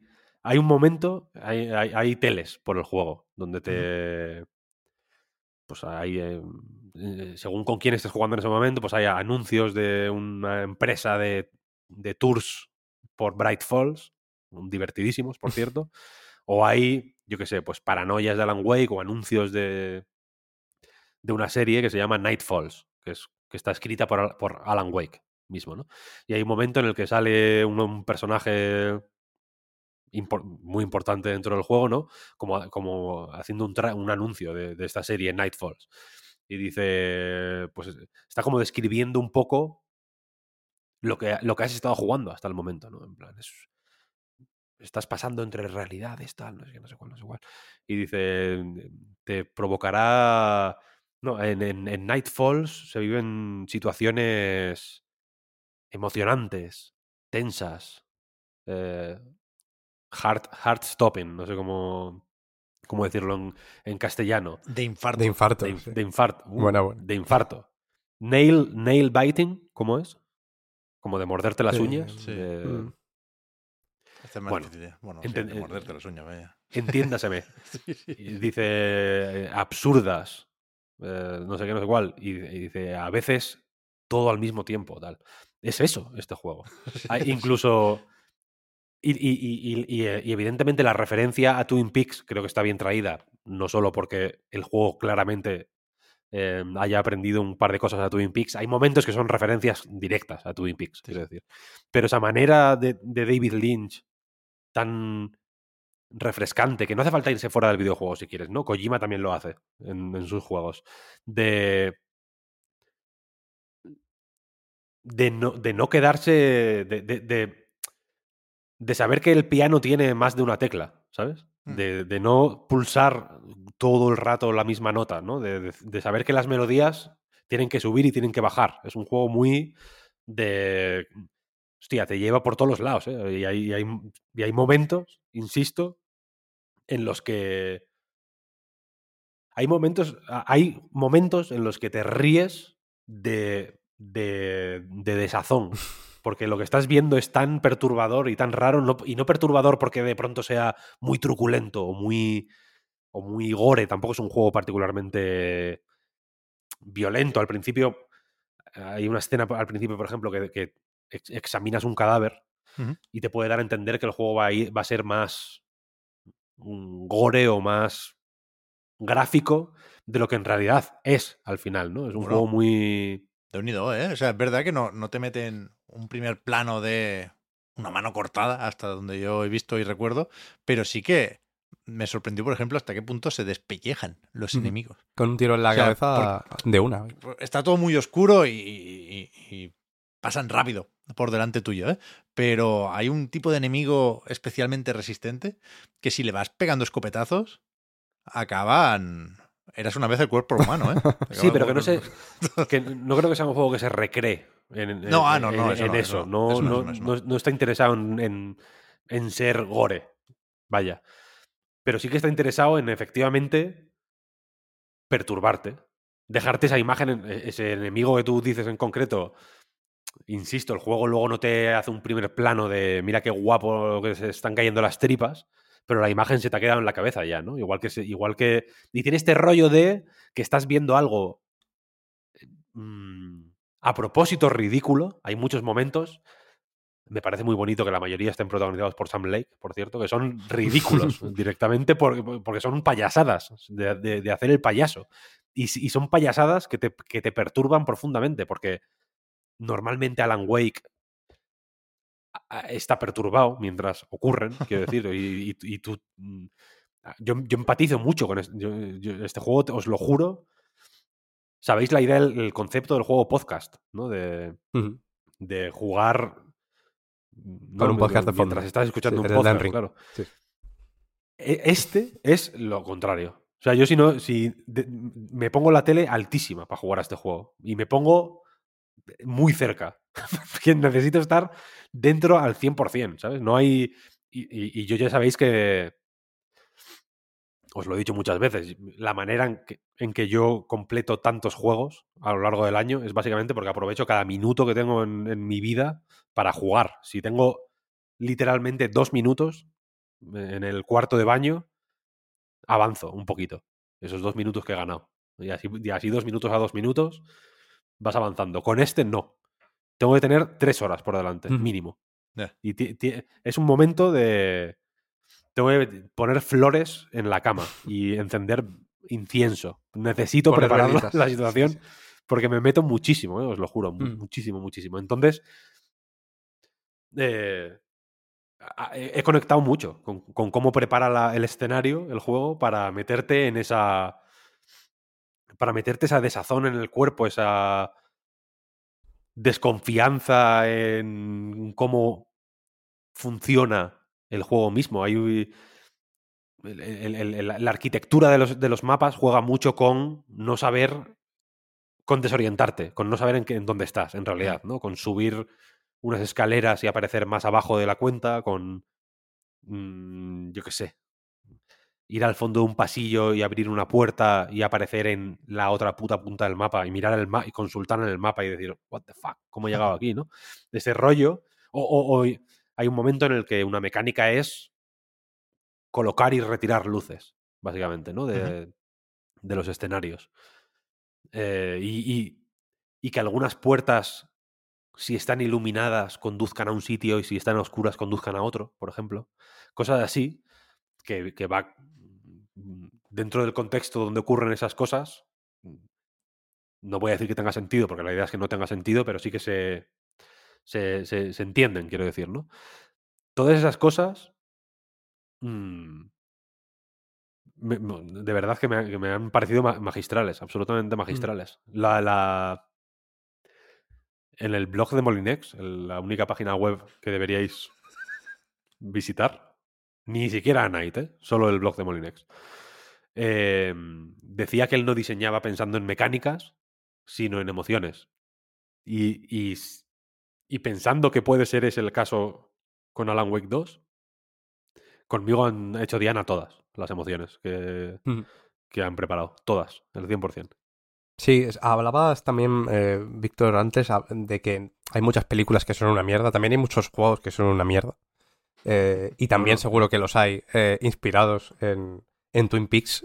y por eso, recogiendo un poco la, la pregunta de Pep, yo creo que, que la forma, eso, la forma en la que se ha hecho aquí con, con Alan Wake 2 yo creo que trasciende mucho porque ya no solo recoge ¿no? ese testigo sin tampoco necesariamente acordarte todo el rato de, Twin Peaks, yo creo que, es una referencia que, puedes ver pero que no marca el juego, pero es que además eh, es muchas más cosas porque tiene, pues eso, lo de mezclar eh, con imagen real en ciertos momentos o, bueno, las, partes de videojuego como tal también se complementan con que es un libro, o sea, es todo a la vez, ¿no? Con el tema de, los manuscritos y, todo lo que, lo que vas viendo de una historia que, existe o que va a existir, pero, pero bueno, es, es un poco eh, la, historia de Schrödinger, ¿no? Está ahí como en el aire y, efectivamente también, como decía Víctor, crea ese, ese clima en el juego constantemente de, de desconfianza con todo que yo creo que, eso, que, marca mucho lo que quiere transmitir, también habla mucho hablando de, esas metáforas, de, ese proceso creativo,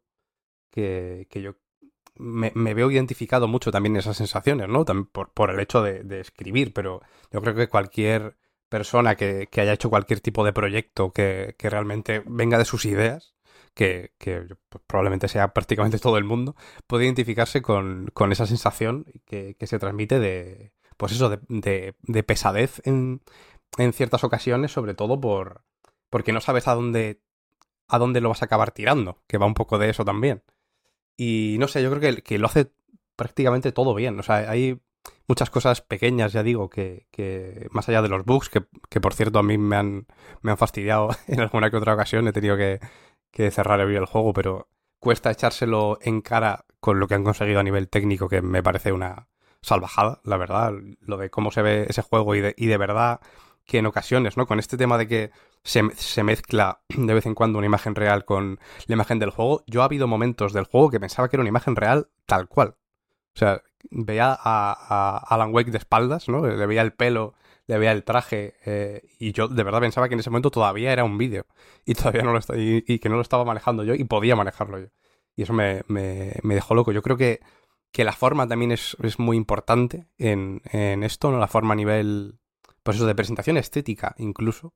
Creo que también le da, le da un, toque increíble. Por ejemplo, eh, me acuerdo de Humanity, que, no tiene nada que ver, eh, por supuesto, con, con Alan Wake, pero más allá de lo que hacía con, sus puzzles, que, estaban muy bien, y, yo creo que, que, es de lo más interesante del juego, yo creo que te acuerdas más de él por, por la presentación, ¿no? Por lo que ves y por la forma en la que todo se mueve. Y aquí la forma en la que todo se mueve también eh, me parece increíble, me parece eh, espectacular cómo, no sé, cómo eh, todo lo que, lo que quieren contar, yo creo que se acaba contando bien. Yo creo también que al principio puede costar un poquito más, en realidad, porque, porque, bueno, sobre todo por esa parte de la incertidumbre, aún así, el inicio no tan alejado de, del primer Alan Wake en un principio, ¿no? Porque estás en, en, Control Lake y sabes que, por ahí tienen que ir los tiros, más allá de que el juego se llame Alan Wake, por supuesto, y que ya sepas que va a estar por ahí. Em, creo que la, sensación del principio no tiene nada que ver con la forma en la que lo vas entendiendo. Es como una relación con él constante de aprendizaje y desaprendizaje que me parece muy guay por, por eso, por cómo crees que entiendes las normas de cómo funciona y a los 20 minutos te das cuenta de que a lo mejor los tiros no van por ahí. Luego vuelves a coger el hilo de lo que habías, de lo que pensabas al principio y dices, vale, pues a lo mejor sí, te lo vuelven a romper o no. y, yo creo que lo hace, que lo hace genial. Eh, ya digo, y, ni siquiera estamos, yo que sé, hablando de él como juego de, terror, que, que, en ese sentido también me parece, me parece muy guay. más allá del diseño de niveles, por supuesto, que también me parece una locura, ¿no? El, por ejemplo, acabar de hacer una, zona, ¿no? Con, uno de los personajes. Eh, una zona en la que está todo de buen rollo, de primeras, ves, ves gente, puedes hablar y, no, hay, no hay problema. Por ejemplo, pensando en una residencia de ancianos, eh, te puedes pasear por ahí tranquilamente. Y dos pasos más hacia adelante, eh, de repente hay enemigos. Y luego vuelves para atrás y están como si nada los personajes y no acabas de entender cómo es posible, ¿no? Que, es real y que no. Y, yo creo que la forma en la que miden los tiempos de eso, del, terror, la tensión. Yo no sé si, os ha pasado, pero en momentos en los que claramente, por, por diseño, ¿no? Un poco, por, por intuición de, de jugador, eh, está claro que en el siguiente tramo no va a haber enemigos. ¿no? No, no, vas, no va a haber una amenaza directa con la que no vas a tener que lidiar, vas te va a asustar. Te va, te va a pegar, vas a tener que esquivar, que disparar. Eh, pero incluso sabiendo que no van a estar, crea una tensión que a mí me, me, me- en ciertos momentos me, me rayaba. ¿eh? He tenido que pausar en algún momento el juego cuando estaba. cuando- lo he jugado a veces acompañado, a veces solo. Cuando he estado solo he dicho, uff, voy a, voy a darle un par de minutitos a esto porque. Sí, Porque, joder, eh, esto está siendo intenso, simplemente por la atmósfera que crea. Eh, sí, sí, o sea, realmente es un survival horror, vaya, no, no mentían con esto. sí, sí, el diseño de niveles, a mí, por ejemplo, me parece brillante Sí. por- porque efectivamente no, es- no es siempre. O sea, eh, ha- hace todo. Es survival horror porque no es evidente lo que va a pasar después. Quiero decir, no, hay, no es en plan, llegas a un sitio y Eso es. piensas, ok, la arena de combate. Aquí es donde va. Sí, sí. No, aquí hay como hay, como hay estas. Lo que pasaba en los Gears of War, por ejemplo, ¿no? Que llegabas a un sitio y veías ahí unas barreras y decías, ok, aquí va, aquí va a haber tiros porque me puedo cubrir, ¿no? incluso, aquí puede- Víctor, puede perdón, haber- eh, Sí. eh, con el tema de la munición. A mí es como referencia en videojuegos el hecho de que te den munición, dices, vale, me están dando aquí munición, eso es que queda poco para, para, pues, para que haya hostias, básicamente, ¿no? Y no necesariamente, eh, en realidad. Es, es muy brillante. En el Alan Wake, lo, lo guay de Alan Wake, de la mecánica del, del 1, digo, es que, claro, tienes que mantenerle un poco. A los enemigos no puedes mm, ir con una metralleta y pegarles tiros ahí o, correr para atrás mientras disparas, mm, ¿no? Sin mirarles. Tienes que mirar al, ene- al- al- al- al enemigo mientras le disparas. O para dispararle, antes tienes que fijarte en él, ¿no? Tienes que enfrentarte al miedo, ¿no? De alguna manera. Y en este, me encanta que tampoco sabes a quién tienes que enfrentarte, en realidad, ¿no? Porque los enemigos son, son al principio sombras y tienes que hacer, pues, la mecánica de Alan Wake de la, de la linterna y tal y cual, pero algunos no son enemigos, en realidad, ¿no? Entonces tienes, vas Mm. acojonado, ves sombras y piensas, shit. Efectivamente, puedes pensar, me acaban de dar tres balas para la pistola y ahí, hay- y ahí hay cuatro sombras. Esto, esto se va a poner tenso. No me Y salen luego en realidad cuentas. no. ¿Sabes? Y luego en realidad les apuntes con la con la linterna y se van Va desvaneciendo. un paso por delante, sí, sí. Es, un- es una locura. El- el- el- a mí, por ejemplo, no me suele gustar el diseño de niveles como el de este juego, porque me enteré el otro día de que las municiones y demás te lo- son no son no son fijas, no están Claro. Predefinidas, sino que te da en función de lo que necesites, ¿no? Un poco en ese momento. Sí. Se nota mucho, vaya, cuando vas sobrado, Sí, sí. eh, están todos los cajones vacíos. Y en cuanto matas, Ya, tienes ya. pocas balas de pistola y matas a un enemigo, no, no te tropean nunca y de repente te dan eh, 12 balas. Sí, sí. Ya, A mí eso me raya un poco. Yo, yo quitaría no el respawn de enemigos, Sí, por sí. cierto, en este juego. Sí, Ya, a, a veces el hecho me, me parece muy como muy tonta la situación de meterme en un- eh, o sea, venir de, pues, de lo que esté haciendo, ¿no? Seguir avanzando, pegarme con un, pues, un grupo de enemigos antes de entrar a una zona segura. Por ejemplo, entrar a la zona segura, pues ya que estoy, está ahí para eso, ¿no? Para que entres y, Sí. yo qué sé, dejes la, eh, los objetos que tengas que dejar, para que guardes, para que cojas un poquito más de munición si es que hay por ahí. Y luego sales y vuelven a estar otra vez. A mí, a mí eso me, me rompe completamente. Sí, sí, sí. Pero bueno, eh, eh, entiendo que por eso se va jugando todo el rato, ¿eh? Con los recursos también. No, no creo que sea muy distinto en eso a otro tipo de juegos por, por lo dinámico de, de la frecuencia de aparición de las balas y porque al principio parece que vas con el agua al cuello todo el rato y al final no te caben botiquines en la caja Sí. de zapatos, en este caso. Sí, no, y en, re- y en realidad quiero decir. eh, mm, quiero decir que en ese sentido es más normal o más formulaico o bueno, más. sí. O, sigue, o sigue el libro de una manera más estricta de lo que. de lo que parece. Pero en mi caso concreto, ya digo, yo el truco, no, hasta que no me lo dijeron, yo no lo estaba viendo. Yo estaba como flipando, ¿no? En plan, hostia, ¿cómo te has sacado? ¿Cómo has sabido cuál era la carta que, que- que yo cogí, ¿sabes? Sí. como que me, me mantuvo la un nivel de tensión y de incertidumbre y de y de ir con el agua al cuello muy equilibrada, quiero decir. Claro, Claro. por eso eso, al, al mismo tiempo que, que es muy, ¿no? muy videojuego en muchos sentidos, por ejemplo, hablando del diseño de niveles y el ejemplo que decía de la, de la residencia de, de ancianos, ¿no? Que es una zona que tienes que explorar bastante grande y en cierto momento vuelves por un sitio que no te esperabas y yo la sensación que, que tengo es, vaya, con mundo interconectado, buen atajo, ¿no? Como mentalidad videojuego para volver aquí y luego dije, bueno, coño, es que es una residencia de ancianos, claro, tiene sentido que haya una puerta que que va de este sitio a este otro, ¿no? Entonces al mismo tiempo eh, se las apaña para ser muy videojuego, pero, pero muy natural. Pero, o sea, hmm, a ver cómo digo esto. Voy a hablar un poco despacio para aclarar las ideas. Cuando preguntaba lo de si esto que tiene de especial Alan Wake 2 está bien porque sí, con independencia de todo lo demás, o, o, o lo vemos mejor de lo que es por la falta de experiencias similares que hemos tenido últimamente en videojuegos, yo lo decía porque al final me está, me está costando encontrar eh, dónde está ese ingrediente secreto, ¿no? Es decir, yo estoy convencido de que Alan Wake 2 es un juego especial. Lo, lo noto y lo siento cada minuto de la partida, ¿no? Pero lo, lo fácil sería pensar que, que, está en la paranoia, ¿no? Creo que nos sorprendemos mucho con la paranoia. Creo que es fácil sorprender a nosotros o a quien sea con cosas inesperadas y locas, ¿no? Entonces, uno puede pensar, lo, lo, especial de Alan Wake es lo de poner los títulos en grande del capítulo. ¡Pum! Invocación. Y mola mucho. Bastante Eso pasaba también en control. A mí me flipa esa mierda. A mí me tienes ganado con eso ya. Me tienes ganado con la canción al final de cada capítulo, ¿no? Pero al final, gustándome mucho esto, tengo dudas sobre la profundidad de este tipo de elementos, ¿no? Y, después lo que más claramente es paranoia, donde podría parecer que hay más ingenio y más inventiva, a mí no me ha acabado de convencer.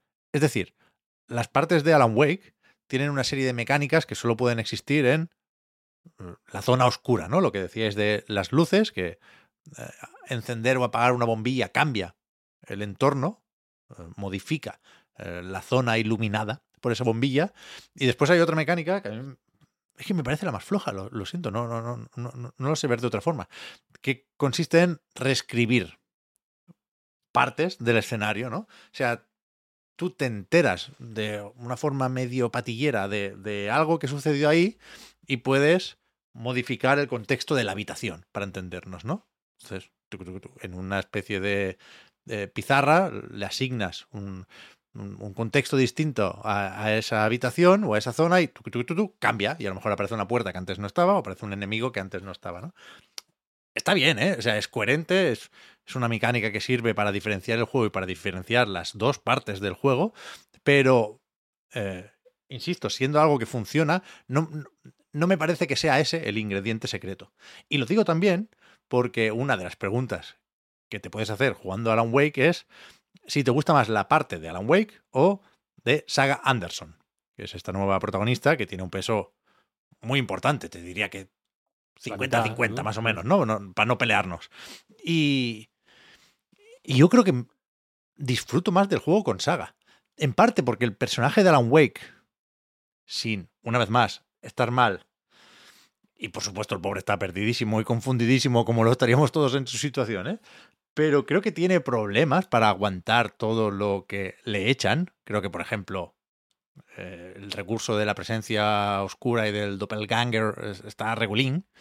El Scratch en general no me gusta mucho, vaya. Es un villano que ya arrastramos del primer juego, ¿eh?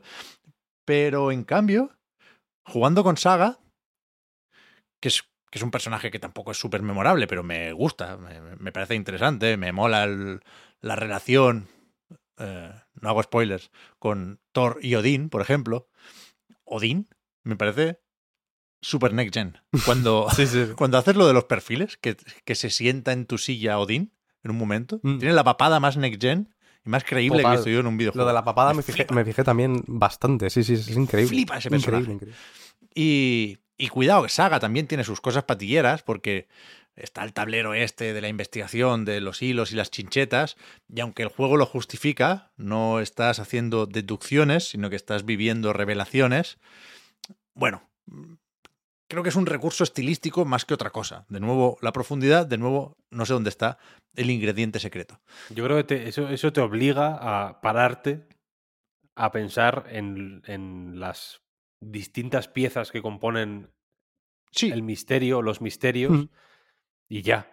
Sí, O sea, sí, sí. decir, O sea, te- te- me- te tienes, tienes que pararte a hacerlo. Me gusta, ¿eh? Hay, hay momentos en los que me encallé porque no pensé que tenía que ir a ese palacio mental, a esa habitación donde reflexionas como Saga Anderson, pero me, me gusta, ¿eh? Creo que el juego es mejor con esto de lo que sería sin esto.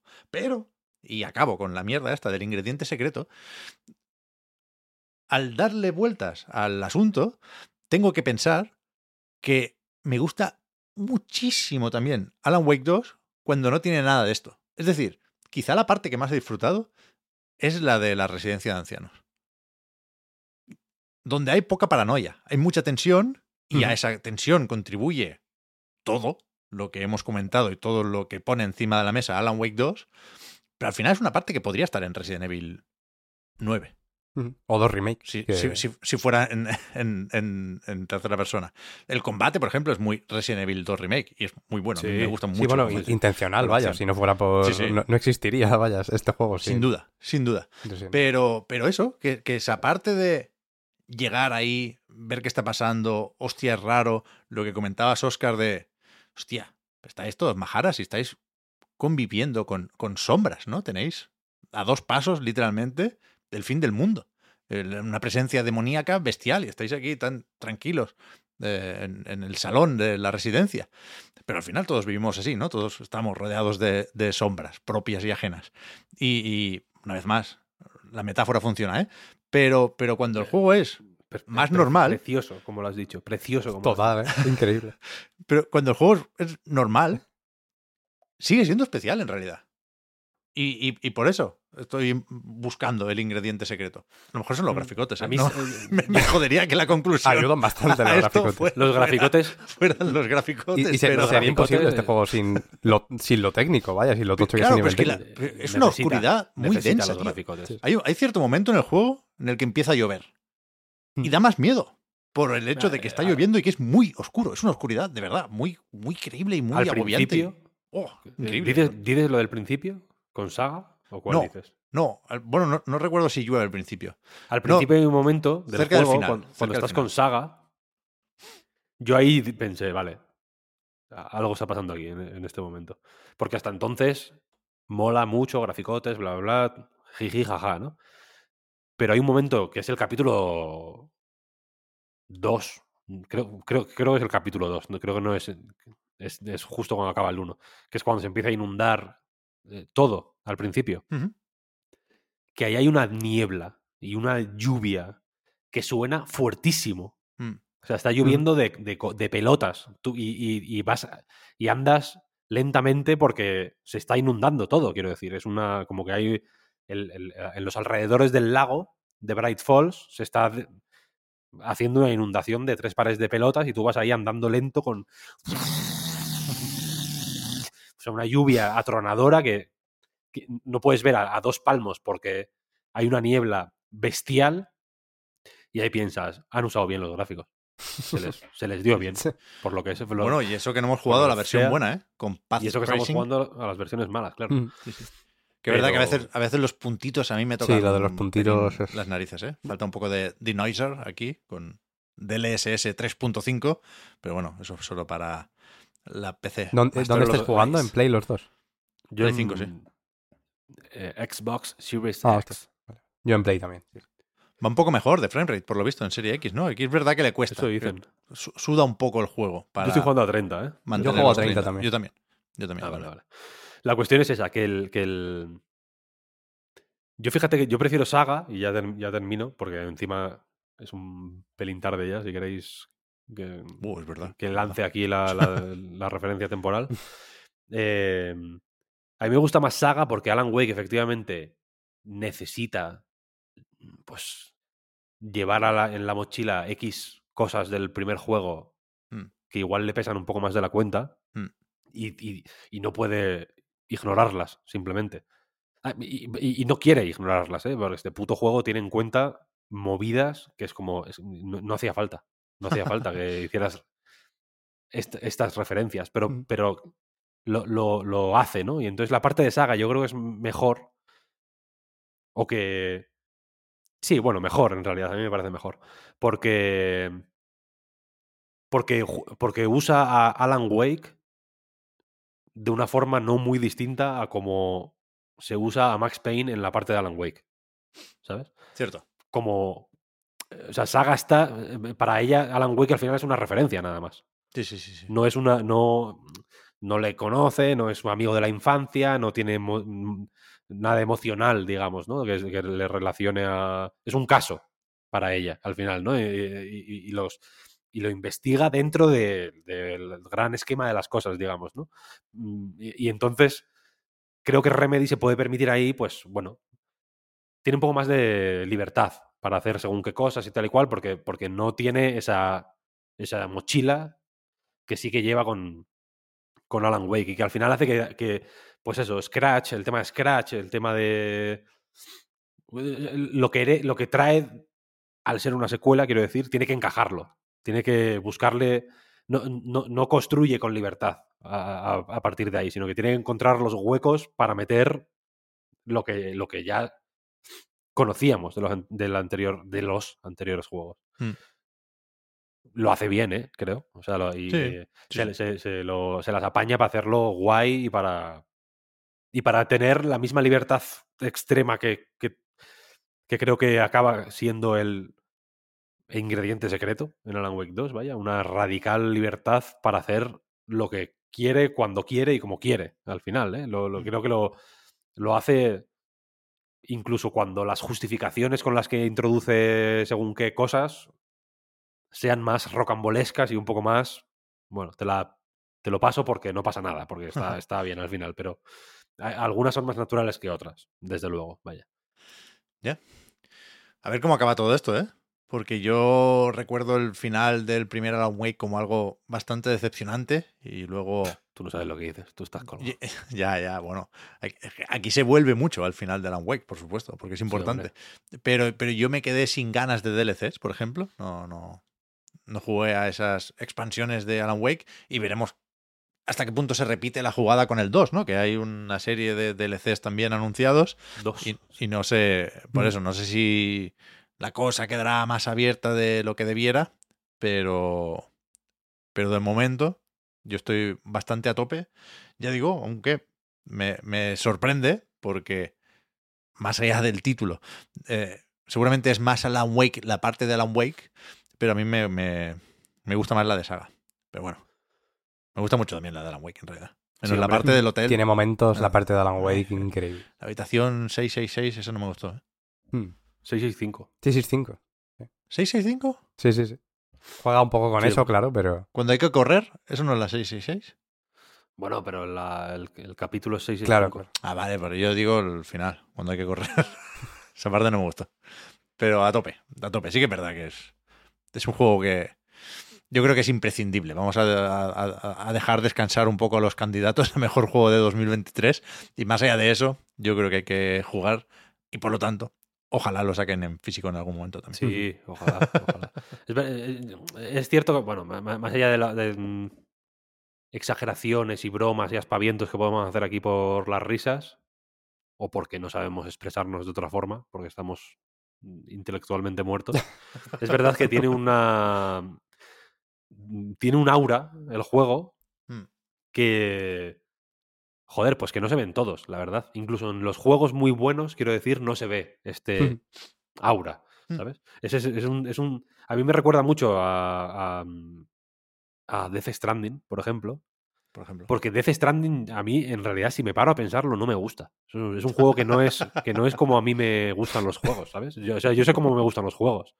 O, tengo esa, esa, imagen creada en mi cabeza de a mí me gustan los juegos así, así, así, así, así.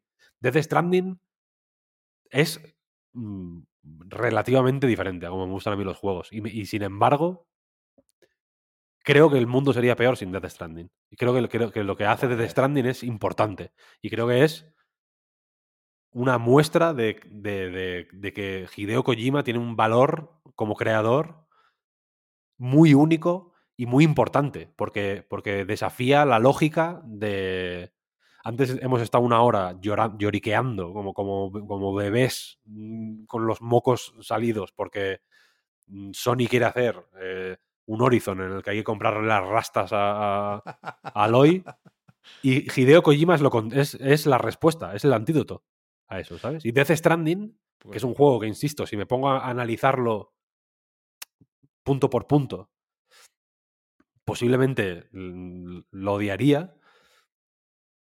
Lo cuando, cuando, cuando conseguí penetrar, digamos, o, tirar ese muro de lo, de lo que yo creo que a mí me gusta y, me metí en Death Stranding, em, eh, increíble. En la puta vida había jugado algo igual, ¿eh? O sea, me, dejó loco. Me quedé. O sea, fue una, fue, fue una pasión que no quiero ni siquiera eh, someter a la tiranía de- de la razón. Es una, es una. es- mi relación con Death Stranding es como la que tiene un lobo con la, con, con la oscuridad del bosque. Es una cosa de, de decir. de cu- cu- cuando, cuando, tú cuando, cuando ves un bosque y está oscuro, piensas. Ah, bueno, pues. No sé, me puedo tropezar. O, he visto una película, ¿no? En donde había el, Slenderman, o lo que coño sea, ¿no? Eh, eh, El raciocinio empieza a funcionar, ¿no? Mi relación con Death Stranding es de, de animal. ¿sabes? Es una cosa atávica, de, de las cavernas. y con Alan Wake me pasó lo mismo, des- pero, pero desde el principio, ¿sabes? De que, de que me atacó a la, a la línea de flotación el puto juego. ¿eh? El, primer, el primer lobo que vi en el Alan Wake 2, no he- jamás he tenido tanto miedo en toda mi Yo, vida. yo hice un clip de mi primer encuentro con un, con un lobo en Alan Wake. El otro día, el, el otro día estaba eh, a las once y pico de la noche con- eh, con- conduciendo yo con, con mi coche, vaya, y, y de pronto a lo lejos vi dos puntitos Uh, y pensé, me cago en mis putos muertos acá. que, que no tengo la Y era- escopeta, claro. Era un perro, era un perro que estaba en, la en medio de la carretera, el hijo de puta. Y, y estaba tan lejos que, que las luces de mi coche solo le reflejaban los ojos. Fue una cosa acojonante. Y, y os juro que el momento Lobos del Alan Wake no, no se puede describir. O sea, Mm. O sea, de- intentar describirlo, racionalizarlo, es, es matarlo. Es, un, es flaco favor. Esto- este juego hay que, hay que jugarlo con, con- con el estómago. Sí, sí.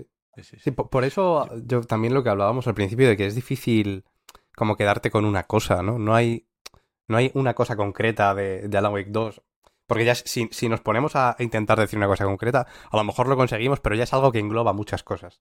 ¿No? Porque al final es hablar de, de, de su presentación, de, de cómo te cuenta las cosas. Y, y yo creo que, que eso, que, que es una sensación, un aura, como decía Víctor de Alan Wake 2, que es eh, completamente intransferible. Yo- Eh, sí, sí. O sea- es que, es que eso- eh, el- el- ahora se usa mucho la palabra vibes. Ujú. ¿Os habéis dado cuenta? Sí, sí, sí. Que Está, en, está en todos los lados. La Esto es vibra. vibes de video game. ¿Sabes? Ujú. es, es- es una cuestión de vibes, puro. Tiene- un- las vibraciones, si esto fuera vibraciones, sería escala 8. En, en la, en- De Richard. ¿Cómo es? Richter, la, la escala esta de los terremotos. El terremoto, sí. Sería una cosa acojonante. Se te caen los, lo- lo- los cuadros de las paredes con este juego. Sí, sí. Yo iba a quejarme un poco de los jefes, pero, pero le voy a dar la vuelta. Voy a decir, los jefes finales yo creo que son la parte más flojilla del juego, pero, pero vengo a decir que no rindáis con el primer jefe, por ejemplo. A mí me pareció especialmente malo. Yo tuve una una, mierda, cri- el primero, una crisis el- con ese jefe porque, bueno, como en la mayoría de juegos de este estilo, ¿no? Lo que decíamos de las balas. No, en ese momento todavía no sabes si estás malgastando munición, si vas a encontrar más, qué coño hay que hacer. Es, un pasillo muy mal planteado ese jefe. Y, y, hombre, o sea, me mató varias veces y no iba a dejarlo porque sabía que tenía que hablar de Alan Wake 2. Pero me puedo imaginar cómo alguien se puede frustrar más de la cuenta con ese jefe. Fija, Y, y- y por, el y por los gastad todas las motivos- balas e insistid y pasad el jefe y, y terminar el juego. Vaya. Y por los motivos absolutamente opuestos a. eh, ¿Cómo se llama? Joder. En el Armored Core. eh, el ¿El, jefe. nom- el nombre el- del robot buscas? El chungo este, el, el primero que se complica de verdad, ¿no? El, sí, el difícil. Valteus o algo así. Valteus, Valteus, Valteus, efectivamente. Es por los motivos con. eh, es- es- a eso me refería con lo de Death Stranding, por ejemplo, ¿sabes? Si me pongo a pensar en eso, ese jefe es una mierda. No mola, no mola nada, en absoluto. El proceso de pasártelo, de aprender a pasártelo, a mí también me costó bastante. No me costó bastante en realidad, no me costó casi nada, pero, el pero, pero se me hizo eterno, porque, porque es aburridísimo. No hay, no hay interés en la... En, en- tienes que aprenderte cuándo te va a salir, simplemente, ¿no? Vas, vas avanzando y es como, vale, aquí detrás de esta esquina el hijo de puta va a aparecer y tengo que hacer esta secuencia de movimientos que no es divertida, no es, no es, no, no tiene interés en realidad, ¿sabes? Mm. Es un trámite para darme a entender que este muñeco es. que, se, que, que, se, que te podían dar a entender lo mismo de, de, varias maneras menos irritantes, ¿no? Pero. Pero aún así. 11 de 10. ¿Le habrá gustado a Kojima? Supongo que sí, ¿no? Bueno, Kojima. No sé si tendrá tiempo para jugar estos días, ¿eh? Porque. Está montando el tráiler, ¿no? Está montando el tráiler, creo yo, ¿eh? Viste que puso el otro día una canción que era Soon en el Sí, MP3. sí, creo que sí. nos está mandando mensajes. Es un poco Puede ser. puede. Alan Wake. O sea, Mm. no, sería forzado decir que Kojima y Sam Lake son la misma persona, pero las conexiones yo creo que están aquí y, y me gusta pensar en como en el propio juego cuando hay conversaciones entre dimensiones, como que Saga y Alan se hablan pero entrecortado Mm, y tal, sí, sí, no, sí, no se acaban de entender muy bien. Bueno, Kojima y Sam Lake, uno en cada lado, entrecortándose también, yo creo que esa imagen es potente y que en bueno, que hay, que hay una serie de puentes ahí que merece la pena estudiar y que, y que, joder, al final lo que quería, por supuesto, es reivindicar figuras así, ¿eh? O sea, no, no sé si es tan de autor Alan Wake 2 como Death Stranding, por ejemplo, porque Control, hasta donde yo sé, no es un juego de Sam Lake, ¿no? Y, y está aquí metido también. No sé si el Remediverso es tan de Sam Lake como podemos creer. Igual sí, ¿eh? Sí, pero, sí, sí. pero que a tope vaya con este tipo de visiones para los juegos. Además, va a salir Luis Zaera en Death Stranding 2. Así que. ¿Quién sale? No, no, digo, que, que- es que se, se está hablando mucho últimamente de que Luis Zaera, que estaría guay que saliera en el de Asbestas, ¿no? Que salga en Death Stranding Ah, 2. y- coño, vale. Francés. Bueno, esta es una trama que me flipa Sería también, increíble. porque vi hace poco Asbestas, precisamente porque la puso Kojima en Instagram, no la última vez, un- un- la primera vez, vaya, que puso el póster, ahí me animé a verla y increíble también, estoy bastante obsesionado con... Control está escrito por. Lake, por cierto. Así que el Sí. Remediverso es, Escrito pero no dirigido, vale. no es un. It's not a lake, it's an ocean. Bien, bien. Para bueno, el ¿qué? ¿Nos vamos a comer o qué? Sí, Vámonos, vámonos. sí, sí, sí. Para el próximo que ponga la voz también, Sam Lake. Porque a mí me- no me gusta la voz ya. de Casey. El O sea, acento. Bueno, igual no le mola tanto, ¿no? Hay una serie de motivos ahí, ¿eh? Cuidado. Eh, Entiendo a qué juegan. Las Pero, voces. pero sí, pero la voz de Sam Lake es importante también en todo esto. Pero eso sí, nos vamos. La semana que viene, no sé qué juegos hay. No tengo el calendario delante. No sé si podemos hablar de Modern Warfare 3. Yo, yo sigo teniendo mucha curiosidad. Quiero acabar primero Alan Wake y no sé si platinearlo, pero sí buscar unos cuantos cofres más. Pero, pero quiero jugar a Modern Warfare 3. Ya lo dije la semana pasada. Platinearlo, platinearlo no. ¿Por qué? Pues no tiene platino. Ah, no, el, el- el Modern Warfare no, claro, claro. Alan Wake no tiene trofeo de oro. Así estás jugando en No, Xbox, no. ¿sabes? solo O sea, tiene uno, Alan- uno de plata y el resto de bronce. Alan Eso Wake no tiene curioso. caja. Modern Una Warfare locura, 3 sí. no tiene platino. Sí. mía. No, no, no, es un despiporre esto, vaya. No, no, no hay nada a lo que Nos quieren agarrarse. matar, ya. ¿eh? Nos quieren matar. Pero, pero eso, yo quiero jugar a Modern Warfare 3. Creo que la semana que viene algo podremos comentar. Pero que lo que sí sale es PlayStation Portal. Es verdad. Ah, uh. El miércoles, tú. ¿Tú qué planes tienes, Víctor? Yo lo tengo reservado. ¿eh? Ah, vale, vale. Holy shit. Vale, vale. A ver qué me. A A ver qué pinta. A a ver qué qué pinta. ¿Te imaginas que la, la- la cuentan en las ventas de PlayStation 5? Como si sumas Portal llegamos casi casi a 25 millones. no se vale, no se vale. Pero eso, eh, hablaremos de lo que toque, ¿eh? de actualidad, de, del próximo cacharrito de Sony que viene con auriculares además y de, de algún juego que hayamos probado, vaya, porque Alan Wake lo, lo tenemos superado ya para la semana que viene, a falta de actualizaciones y DLCs y hostias que también, si merecen la pena, se comentarán por aquí. Pero, pero nada, con lo que sea, os decimos. Solo falta recordar que el podcast Reload, igual que anightgames.com, es posible gracias a vuestras generosas aportaciones. Patreon.com barra anightreload para más información. Los patrons tenéis ahora un ratito más de podcast en la prórroga. Con el resto, gracias también por seguirnos y ayudarnos a mejorar. Nos escuchamos la semana que viene, ahora que hemos recuperado ya el horario de grabación habitual. Muchas gracias, Oscar, Víctor, y hasta la próxima. A ti, Pep. Hasta a ti, luego. Pep. chao, chao. Que vaya bien.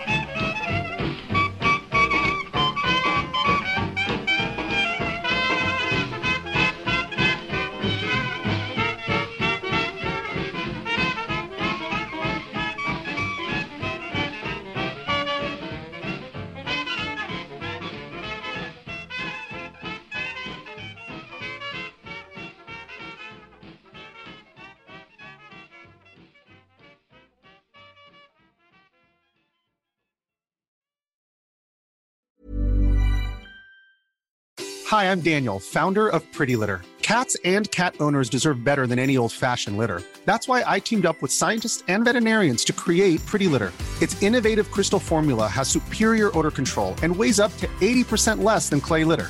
Pretty Litter even monitors health by changing colors to help detect early signs of potential illness. It's the world's smartest kitty litter. Go to prettylitter.com and use code ACAST for 20% off your first order and a free cat toy. Terms and conditions apply. See site for details.